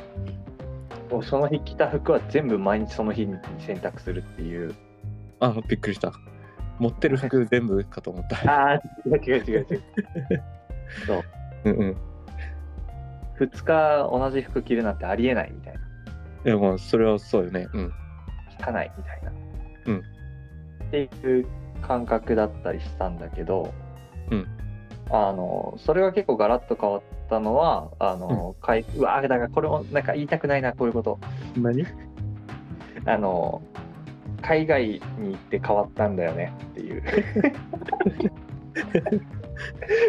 海外旅行して変わったんだっていうはいはい。海外で本当の自分を見つけてきたんだね。本当の自分見つけちゃったんだよね。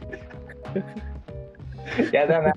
やだな、そういうの。じゃあ、まあまあ、でも実際事実です。事実そうでした。うん。うんうんうん。そうね。東南アジアだよね、確か。あ、そうそう、えっと、フィリピンとかに行った時あの辺にに、行ったら、衛生関連なんてね、日本そのう衛生関連なんて通じないよね。そう、だって屋台でさ、あの美味しそうな匂いがこれちょうだいって言って、けど、あのこれ、何のどこっていうのが全然わかんない肉を食わされて。けど、けどめちゃくちゃ美味しかったし、体も壊さなかったし。うんうん。まあいっかっていう。そうそう。いやー、ほんとね、そう。日本もさ、それこそ自分潔癖症じゃないし、清潔、綺麗好きでもないよって言ってる人の衛生観念すら結構綺麗好きだなって思うことが、うん、あの、野良の葉っぱとか木の実とか、うん大人になったらさ、結構食べれない人多くないって思って。うん、 私は平気でそれこそ最近はえー何道端の木のクワの実とか食べたりへえ、そうなんだ。クワの実とか桜の葉っぱとか油菜とかをその辺のをちぎって食べたりしてたんだけどまあ、それは単純に僕の場合はあの識別ができないの。食べれる食べれないの。あーまああのちゃんとした識別はできないんだけどあうんそれはどっちあのついてる菌の話それともそもそもそのものが食べれるかどうかの話そそそのもの自体、そのもの自体がこれは食べれる葉っぱだとか、うんなんかこれは美味しい実だとかっていうのを知らないので、ああうんうんうん自分から手を伸ばそうとは思わないんだけど、うんまあまあでもじゃあ詳しい人が、ほらこれ食うよ、食ってみなって言われたら、まあためらいなく食えるかな。ああそうそうこの外にあるものじゃん一応うん、を食べるのがもう汚いってなっちゃう大人は結構いそうだなって思ってて、結構いると思う、結構いると思う。もうその人はきっと綺麗好きではないんだろうなってああなるほどねうんうんうんうん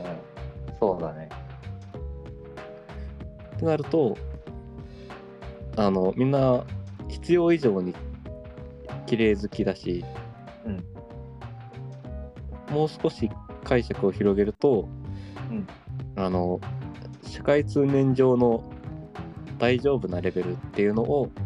うんあまりにも意識しすぎてる。そうですねうんだからなんかやったことまあでもやったことないことが怖いのは当然で、うん、あ、それはね、それは、うんうんだから経験が乏しいんだよね。うんうん。例えばさ、うんえーっとこのあとすぐにうん家帰って、あのお風呂入れるとしても、うん家の外裸足で歩きたくないっていう人は多そうだなと思ってマジた多分大半がそうなんじゃないかな、えこうんのこのあとすぐに洗えるとしても。ー、えー。はいはいはいはい。まあ、だからその部屋,、まあ、部屋の中は汚さずになんか、まあ、外で綺麗に洗えて綺麗な状態で家に戻ってこれるとしても、うん外を裸足で踏むっていうのは、まあ、もちろんそのなんかあ何が落ちてるか分かんなくて危ないかもしれないとかっていうのは置いとくとしても、うんまあ、例えばじゃあコンビニの床みたいなあの何も落ちてないのが視認できるような場所で、うん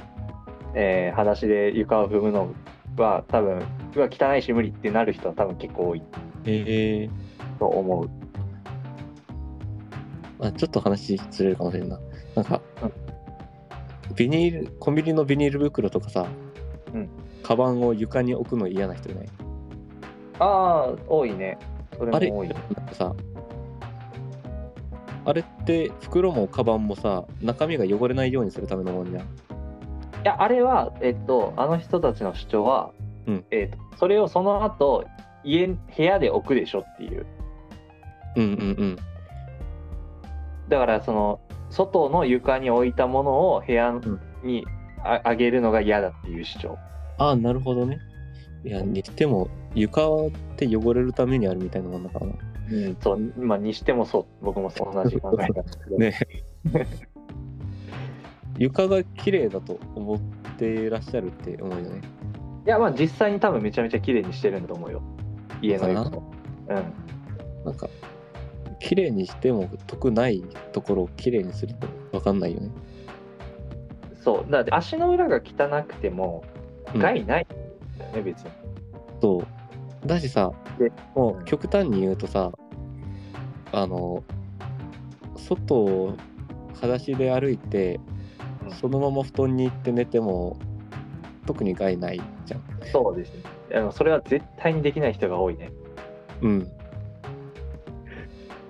対に無理だろうね、みんな。うん絶対無理だろうね。とか、まあ、これは多分、あの、心理的なものでかそうだけど、うんあの布団の頭と足の部分を逆にして寝るとかさああ、あの、要は枕に足を置く的な話。そうそうそうそうそうはいはいはいはい。うわーぜもうもうぶち切れる人いるだろうね、そんな人にやられて。これもうあのブチ切れるまで行く人いそうだなと思っていいそうっていうかもう、多分いるよ大半大半がそうだよ、あそうね多分。うんいや、だから、うーんと、な、まあ、まあ、そうだね。まあでも難しいよね。でも別になんか、だから生きづらいってわけでもないから、そうそういいいや、まあ生きづらいんだけど、うんなんて言うんだろう。なんかそれをこう人に強制されるようなものないというか、うんうんうんうんっていうところでなんかそれを直すべきだっていうとちょっとなんかむ難しいなっていう気もしちゃうんだけど、まあでもそう一つなんかそういうもろもろだよねもろもろをなんかすごくなんか余計なことばっか気にして生きてるとうんしんどいよみたいなところはあるよね。あだしなんかねここを気にするだから枕に足を置かないとか、うんあのある程度家をきれいにするとかを、うんうんあの趣味としてやるのは別にいいと思うのよはいはいはい。そうだね。ただそれをあのもう何絶対的な正しいことってするのが悪いわけで、うん、そうだね。あそうの自分はこういうこれ必要じゃないけど、うんあの自分はこういう主義でやってるっていうのを自覚することが大事だと思ってるのよ。そうだね。だから、その、よくいるよね、こう、人を、なんか、人のなんか自分の基準で人のことを「うわ汚ね」とかって言っちゃうような人ってうんいるけどうやっんぱああいうの良くないよねそうそうそうそうそうだからなんか自分がなんかその自分のちょっと強いこだわりでうんこうこの状態にししたいんだっていうこう偏った趣味なんだっていうその自覚がないとうんあのもう自分も他人もそれに従わせようとするしうんあの従わないとこうストレスになるうんうんうんそうだねで、まあ、自覚があるとあの、まあ、それが趣味だっていうかさ、うん実は不要なものなんだっていうこう、まあ、わきまえわきまえというかうんうんあの、何義務感に駆られない脅迫観念がなくなる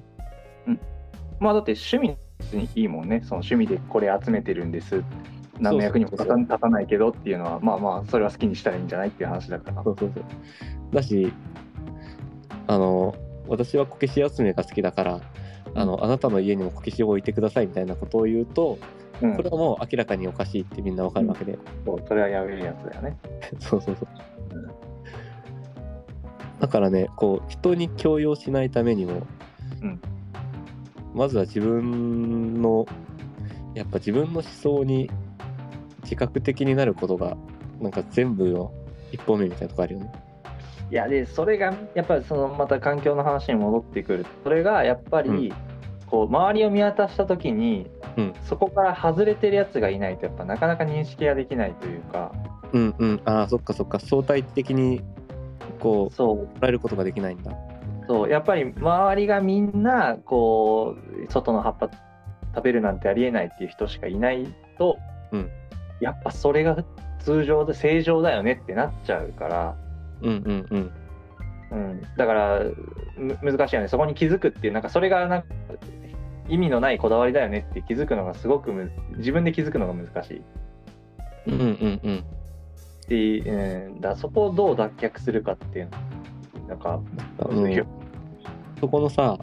うんあの比較対象いないしみんな同じこと言ってるけど、うんあのでも実はそうじゃないんじゃねっていう異常者 しかなんか脱却できないねそうなると。そうそうそう異常者しか無理で、 うんだだからそうあのすげえつながってきたぞあのハリソン効果とかもそうでうんあの一人異常者がいたもうその一人さえいれば周りは知覚できるから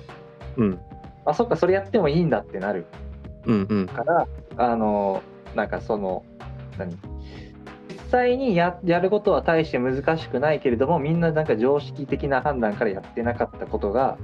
うんできる、異常者ムーブができるやつらがそこの会をこうバッと広がっていってうんうんでなんかそういう経験がどんどん積んでいけるみたいなのはあるんじゃないかなっていう気がする。うんそうだね。じゃあ えっと解決策は身の回りに異常者を一人置きましょう。いやそそれは解決策じゃないのよ。 うんじゃん。えーおお手元の異常者をいたらもうそれでいいのよ。そうなんだな。異常者、お手元の異常者を。だからまああのありていに言うとさ、あのいろんなコミュニティに属そうって話よね。あでもまあまああのそうそうそうそうそれはもう本当に現実的にすごい大事だよね。うん。こう自分の身近なとこじゃなくてうん大学生だったら別の大学のサークルに入ってみるとかさうんうんあの、まあ、社会人サークルに入ってみたりでもうんうんいいしあの、まあ、なんか趣味ができたらそその趣味の界隈に入るとか、うん、なんならねこう近くの教会に行ってみるとかでもいいしね。うんうん。あと僕がやってるので言うとやっぱり実際に体を動かすの大変だから、うんあのツイッターでうわこいつ全然考え合わんなってやつフォローするとかいやそれはあれじゃんあのツイッターで自分から怒りに行く人みたいになってない大丈夫いやいやフォローするだけだからあの実際にこう喧嘩ふっかけに行ったりはしないんだ。 みたいなフォローしてあのその人の日々の言動を見て、ううんわー全然合わねえわって思いながら見るって いう生きるの下手そう。いやけどけどけどだからあのあのこのトレーニングによってあの、僕はあの結構自分の好き嫌いと、うんだから嫌いなやつの正しい行動を認めることができるようになった。うん、あそれはいいね。そうそううわこいつめっちゃ嫌いだけどもここのツイートで言ってることに関しては正しいわ合ってるっていうあば 暴露療法じゃん。 そうそうそうっていうのはあるのでおすすめですいや本当にやっぱ暴露療法って大事なんだなって思うよね。こう、うんまあ、暴露療法というか、うんあの、うん成功体験というかさうんうんうんそうだねあのこれ義務だと思ってたけどやんなくても平気なんだなとかうんこいつめちゃくちゃ悪いやつだと思ったけど正しいことも言うんだなっていうさうんうんうん一部を認める行為というかそうそうそうなんかそういうのってやっぱなんかあ口で言ったらなんかそんなん知ってるよってなっちゃって頭では分かってるよってなるんだけどけど、いざその体験して自分で納得するっていうのがないとなかなかそうそうそうねやっぱうんあれじゃんよくさ言うあの人間って自分で至った結論にはすごい固執するって話があるじゃんうんうんそうだね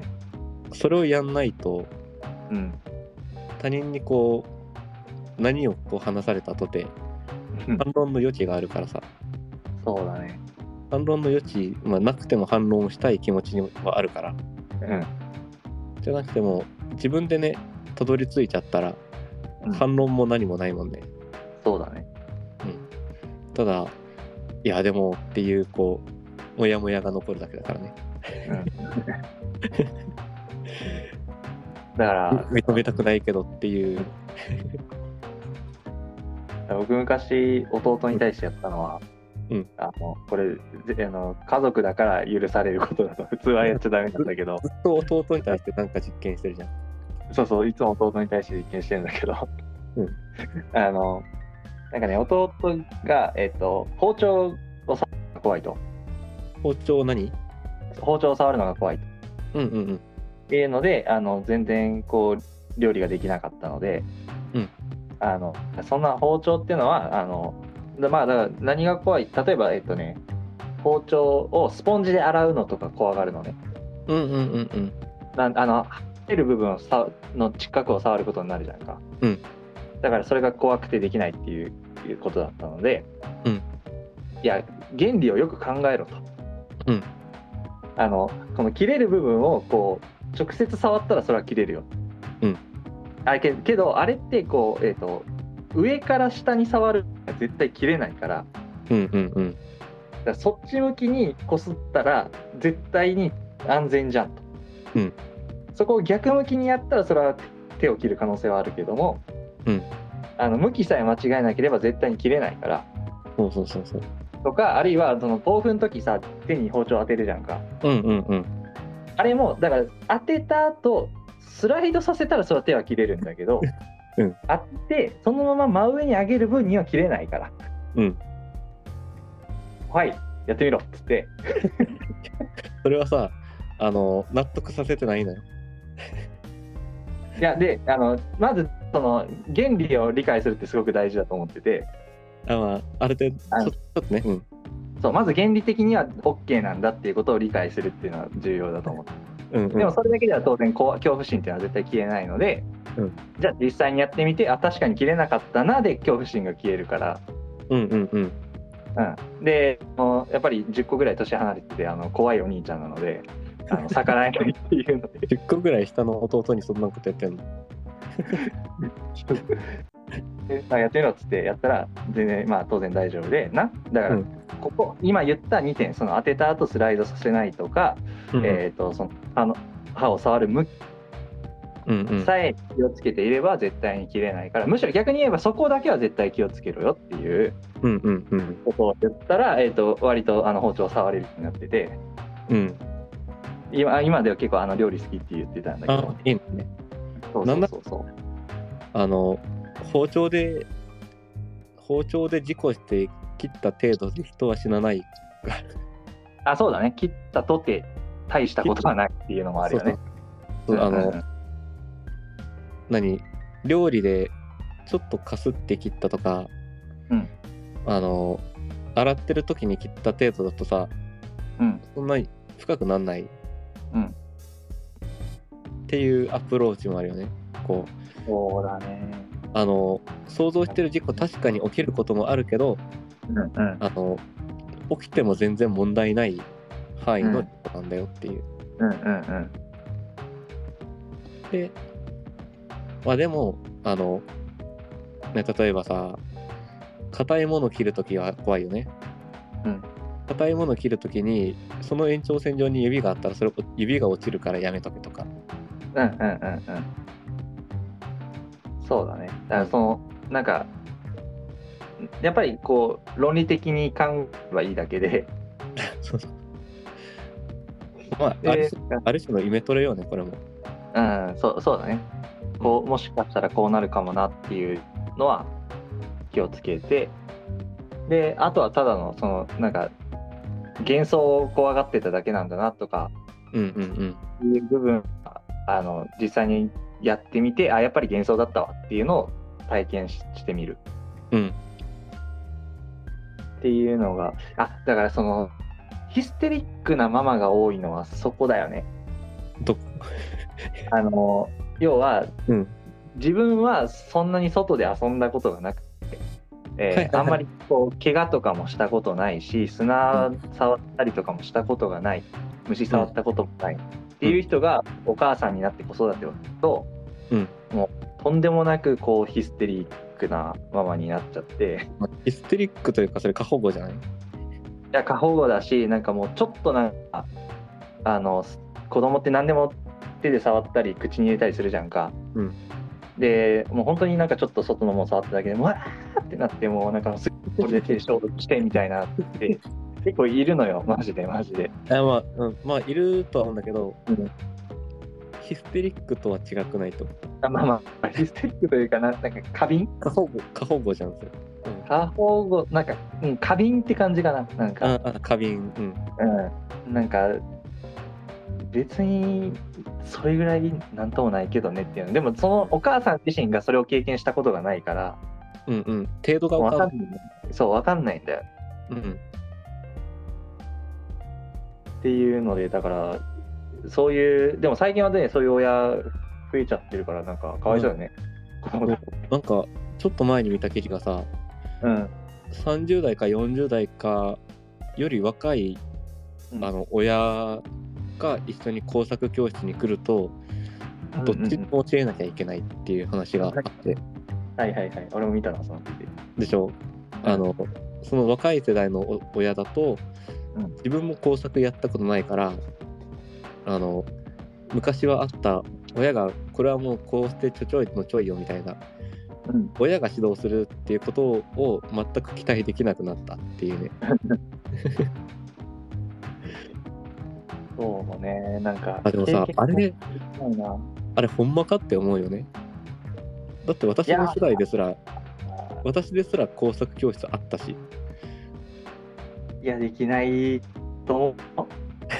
思うそ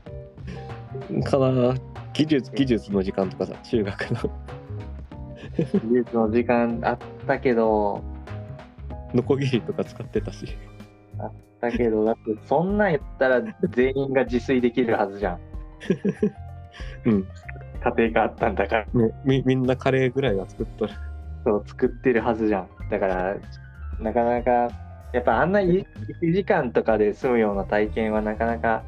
そうねしかもあの、いなんか指示に従ってやらされてるだけだからさ、うんうんうんこうなんかあんまり自分の体験にはなってないよ。うんいやあれ見て本当になんか別の国の話かと思ったよねいやー、すっげえまた、障害みたいな発言してるよね。いや昔はみんなできたんだけどな、つっいて。やあれは本当にねあの老害発生していい問題だと思った。なんか若い側の反論としてはこう不要だからできなくなっていってるんだし問題ないっていうそうそうそう。まあ、まあ実際そういうものもあるよねそういうものもあるそうだったし、まあ、あの DIY に関しては、そもそも必要だったからみんなできたわけじゃないし、うんそうだねみんな何かしらでやる機会がああったから、その機会がなくなってるってのがね、そうそれで結局こう、あれってさ、若い親の世代ですら、あの、いろんな経験が乏しいって話でしょ、うんそうだね体験が。うんだからそうなるとよりさこう常識とされてるものへの縛りが強くなるよね。なるよね経験したことないからやっぱり怖いし、うんそうなるとやっぱり世間なんか言っていることにすがっちゃううんうん。まあそうかなそうか歌うきっかけもないし。そうかそうか実体験とかその自分の中の確かな感覚っていうのがないから、うんあの他者の軸によるしかなくなっちゃうんだ。うんああじゃあ解決策は対応か。そう体験いろんな体験教室に行くのもありだしうんコミュニティに顔を出してみるとかであの常識を疑う 常識を常識を検証する。でそうだね別にそのさ身の回りに異常者が起こうって言ったけどさあの、うんその身近に置くのは無理にしてもさこう現代はやっぱり異常者を観察する機会には恵まれてるわけでさ。そうそうそう。だからその異常者を観察してうわ変なやつだって言うんじゃなくて うんなあれこんなことしても生きていけるんだっていう目で見なきゃねそうだからあれはねあのまああの人は知識豊富だからってのもあるけどあの、うんホモ・サピとかさ、はいはいはいはいはいはいまあ、他にもあのそこら辺から食べ物を取って食べてる人たちいるじゃんうんそうでもでも少なくとも見たりと正かしい知識さえあれば、うん食えるんだっていうのをそうそうそ知うるというかこう常識やっぱ常識って解像度が低いわけじゃんうんうんそこを現実を知ることでこう解像度高くして、うん常識の中のここは常識通りにした方がいいでただこの辺はあの常識だけで反対するのは正しくなさそうだっていうさうんうんうんそういうこうえーまあ、解像度というかそうねだから本当に、ピピースの大きさをさ、うん、細かくねうん、そうだね。だから、い異常者を見知る機会には恵まれてるんだから、うんあのよくそこから学べばいいよね。うんうんうん。もう、成功体験じゃなくていいから、大丈夫なんだっていうさ、そこを無視していいっていう免罪符みたいなものをそどうんどだんね。獲得してってほしいよね。だから、そうですね。あので、まあ、なんかその中で、まあさすがにあのホモサピとかがやってるその辺の生き物食おうは、そう寄そう生そう。虫とか知識がない人がやなるいから、うん、ちょっと危ないのでそういうなんかリスクの高いことはやらないけれども、うんなんかあれこれって異常者がやってる異常な行動だと思ってたけどよくよく考えたらリスク全くないなみたいなことも出てきて、うん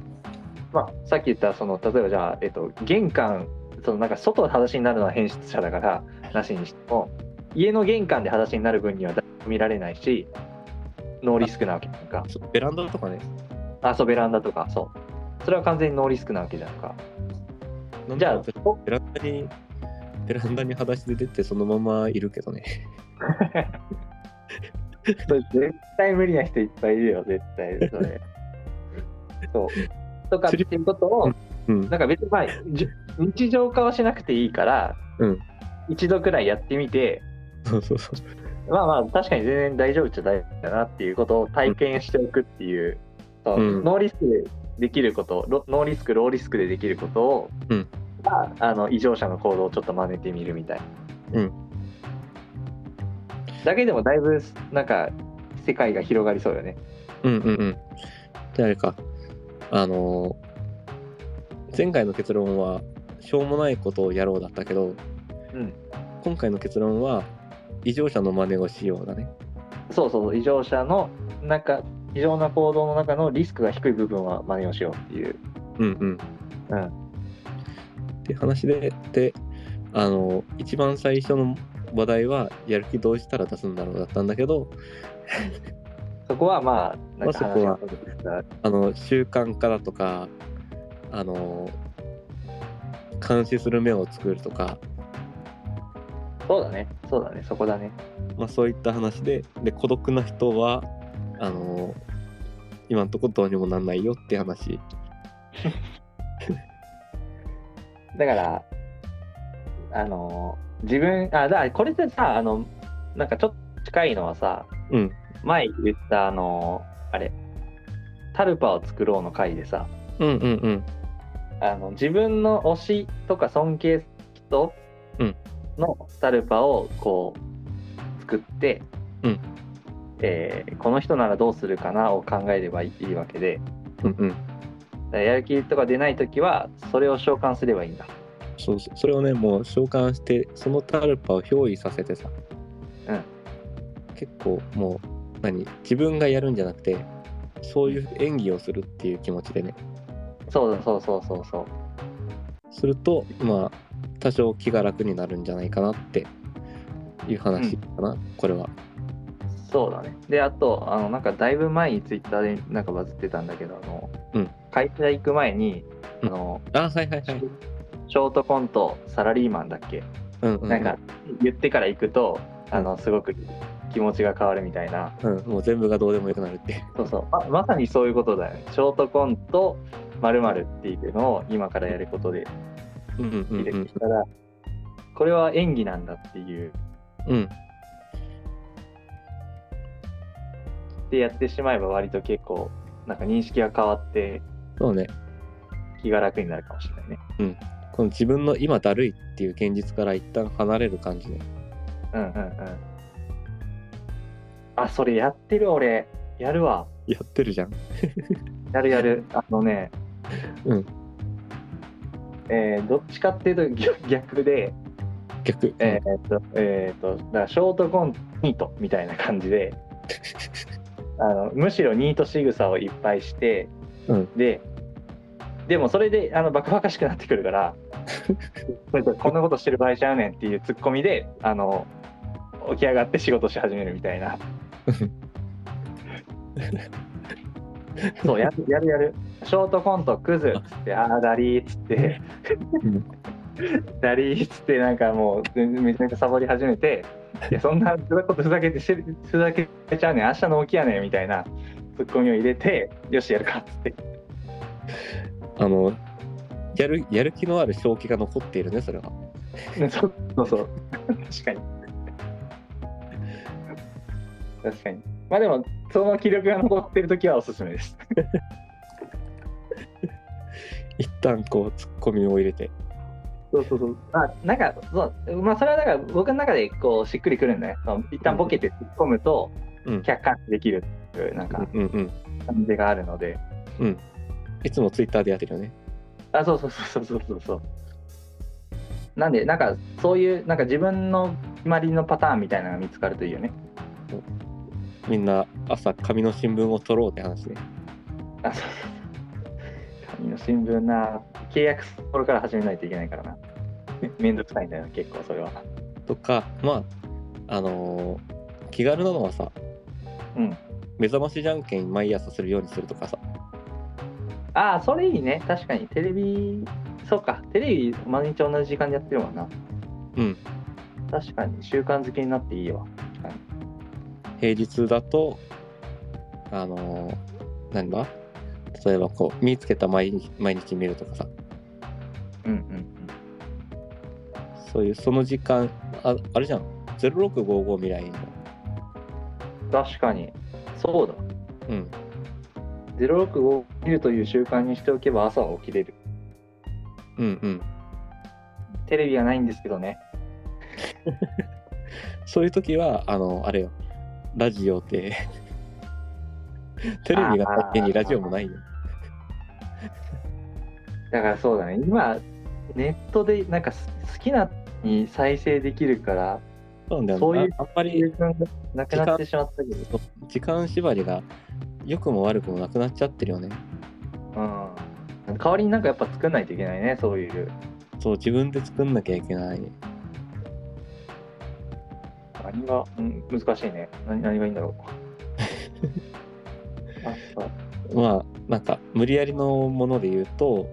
うん、あの、遠くに目覚まし時計を置くとかさ。あまあまあよくやってる人いるね。そうそうそう。うんうん。 でもさ、あれ思うんだけどさ、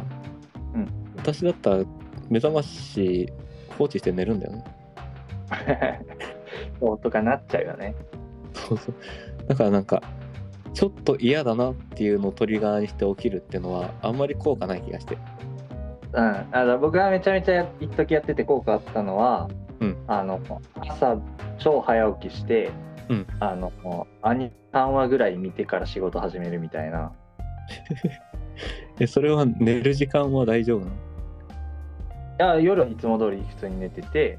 うんで朝だから5時とか6時とかに起きて、うんでアニメ3話くらい見てもまだ7時とか8時とか、 他の人が起き出してくる時間帯よねまだ、うんみたいな時にもう俺はもうアニメ満喫したけどねみたいな優越感で 仕事し始めるっていう睡眠時間は減ったってこといやいやその分あのその早起きに合わせて夜あ、はいはい。夜は早く。そうだから夜早く寝る習慣にもなってたよねそれでそうね。うんうん。それいいね。うんすごくこう豊かな時間でしたそれをやろうやります やり復活させますあ、いいね。そう、やっぱ、いろんなね、朝の自分の習慣、自分の習慣かつ、あの、望ましいのはさ、うん自分でなかなか止められないもの。うんこう、やっぱ、朝起きてカーテンを開けるようにしようってするとさ、多分めんどくなったらやめれるのよ。確かにでも、新聞ってやめれないのよ。うんうんまあそうだねある程度のそう緩い強制力みたいなのはいいよねそう。だったり、まあうんテレ、テレビ見るのも、まあ、多分、面白いテレビ、だから、0655って本当に良くて、うんうんうんあれは、あの、コンテンツが面白いから、見逃しちゃうっていうのが、動機になる。確かにで、私は録画をして寝るんですけど。ダメじゃん ダメじゃんいや、まあでも、あの、まあそういうふうに、強制力だったり、うんそういったものが、まあ、ある程度あって、毎朝自動で続いてくれるもの、うん自分がそれに合わせるっていう意識を、うんまあだからやっぱ朝活とかほんやっぱ本当にいいんだろうね朝活とかねうん、も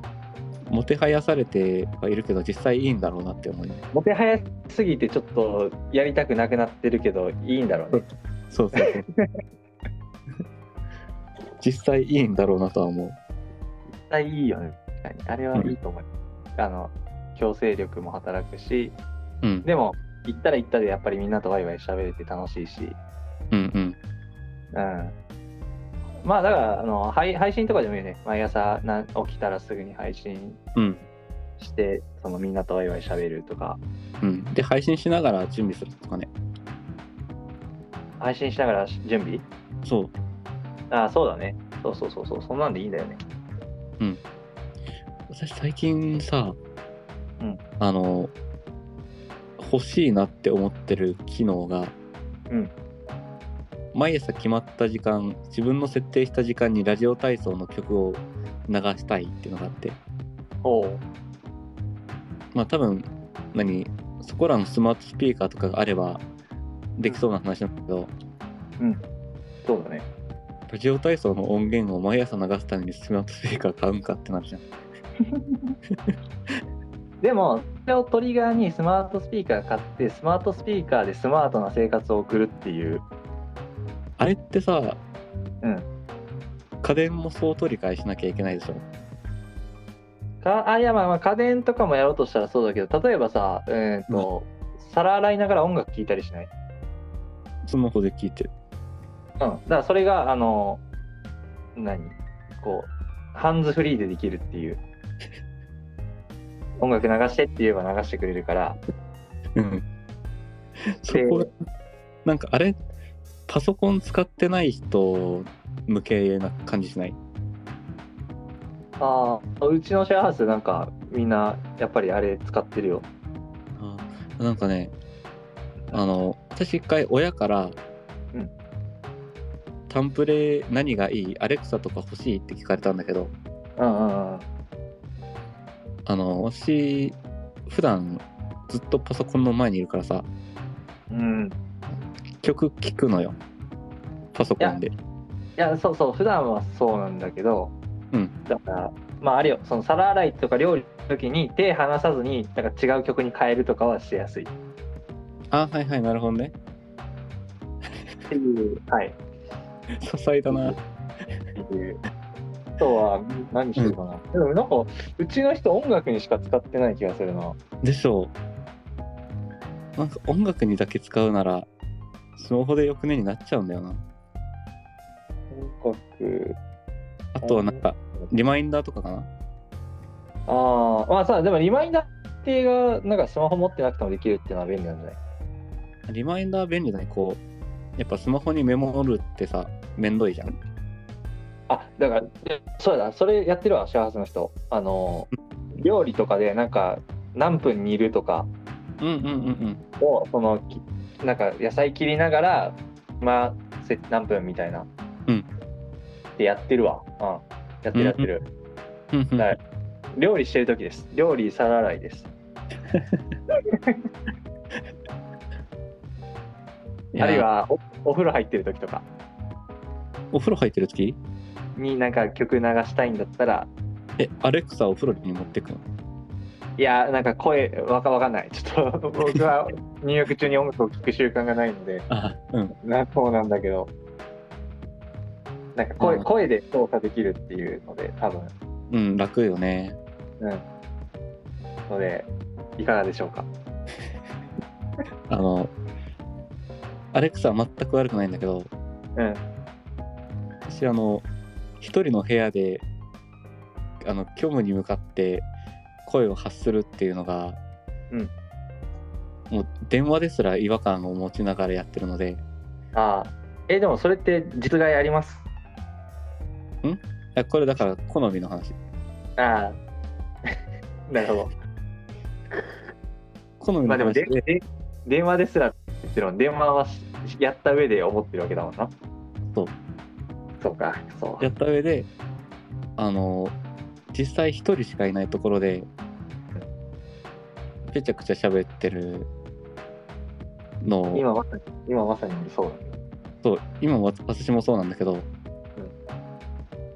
何も知らん人が見たら怖くねって思ってまあまあまあそれはそう でそういうもう違和もない違和感が あってあの、はいシリとかも使えないのよああ僕は使わないなうん、今今でさえさうん多分リマインダーって「ヘイシリ」すればいいと思うんだけど確かに確かにそうだわそれすらやんないから多分、うんあの買ってもね毎朝のラジオ体操要員にしかなんないねなるほどねそうあれいいのがさそう、うんなんでラジオ体操がいいかってまあ、うん体を動かすきっかけにもなるしうんあれってさ最初に曲が流れるじゃん。うんあの「新しい朝が来た」ってはいはいはいあのこうスタンバイの時間くれるからさ確かになる ほどのよいしょよいしょっこて起きての時間でよいしょできそうだなって思って確かに確かになだからありがたいと目覚ましにすごいいい気がしててえスマホの目覚ましにラジオ体操セットするじゃダメなのえーそれを多分閉じるああ閉じれない場所からそうかながラジオ体操が流れてくるっていうのが大事なのかそうそうそうだからアレクサにするとさもうやめてって言うしかないじゃん言え言えちゃうねでもそれねそうあー言えちゃこうスマホのアラームってさうん画面のこう停止ってボタンを押せばそれで済むわけじゃんうんこのボタン押すのとさ実際うん声に出して「やめて」っていうのさ、あれか重み絶対違うでしょああそうかそうかそうかなるほどねうんだから声出すのはなんか結構だからやんないってことか私多分自分で頼んどいて「やめて」っていうのさ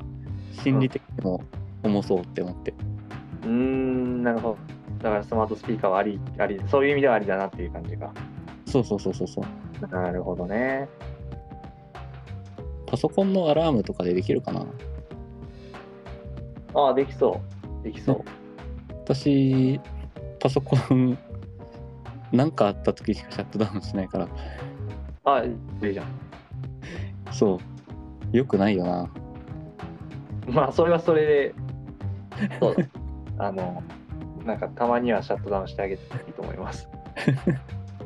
うん本当にそうあの旅行する時くらいしかシャットダウン しない旅行なんて年に1回するかどうかなのにあーまあそれはたまにはシャットダウンしてあげてえ毎回シャットダウンしてるいや毎日はしないなたまにしてるたまにするね23日に1回くらいうーん本当にそなんうかあだねの、切り替えのタイミングにしてて、切り替あえのそうあの充電をがこうなくなりかけてても、うんあの充電せずにうん置いといて、うんであもうなくなるなーっていう時にもう何そのまま、えー作業とか全部止めてもう切っちゃって完全に電源落として充電してフルになったら再開するみたいな。えー、じゃあ充電しながら使うってことがないんだいやないことはないんだけどあのあんまりそなういいうそういう替えの仕方をたまにするはいはいはいはいそう充電だ何バッテリー切れるまで作業しようみたいなうんうんうん感じでやる時があるあのーでなるほどねうんうんそうでバッテリー切れたら休憩っつってなんかご飯食べたりしてその間フルで充電してみたいなポモドロテクニックじゃん大物的ななんか そうそうなんかそういう感じでちょっと周期長いけどないや長いね周期めちゃめちゃ長いけどそうそうなんかっていうことはあってでそれをシャットダウンしてるねうんうんうんなるほど私がノートパソコン使うようになったらやろうかな デスクトップだからまあデスクトップこそシャットダウンするんじゃないかな言ってらっしゃいますがまあまあまあ、まあそういう話は置いといてはい。まあ今日の結論ねはい朝の習慣ある程度強制力のあるものを作ったら、うんまあ、やる気が出るんじゃないかって話とうん。あの生きるの苦手だなって人は狂人の真似をして王子を歩くとそうですね。まあ、特に、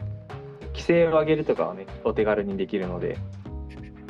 やるといいんじゃないでしょうかね。規制とか、補強するとかね。そそれすると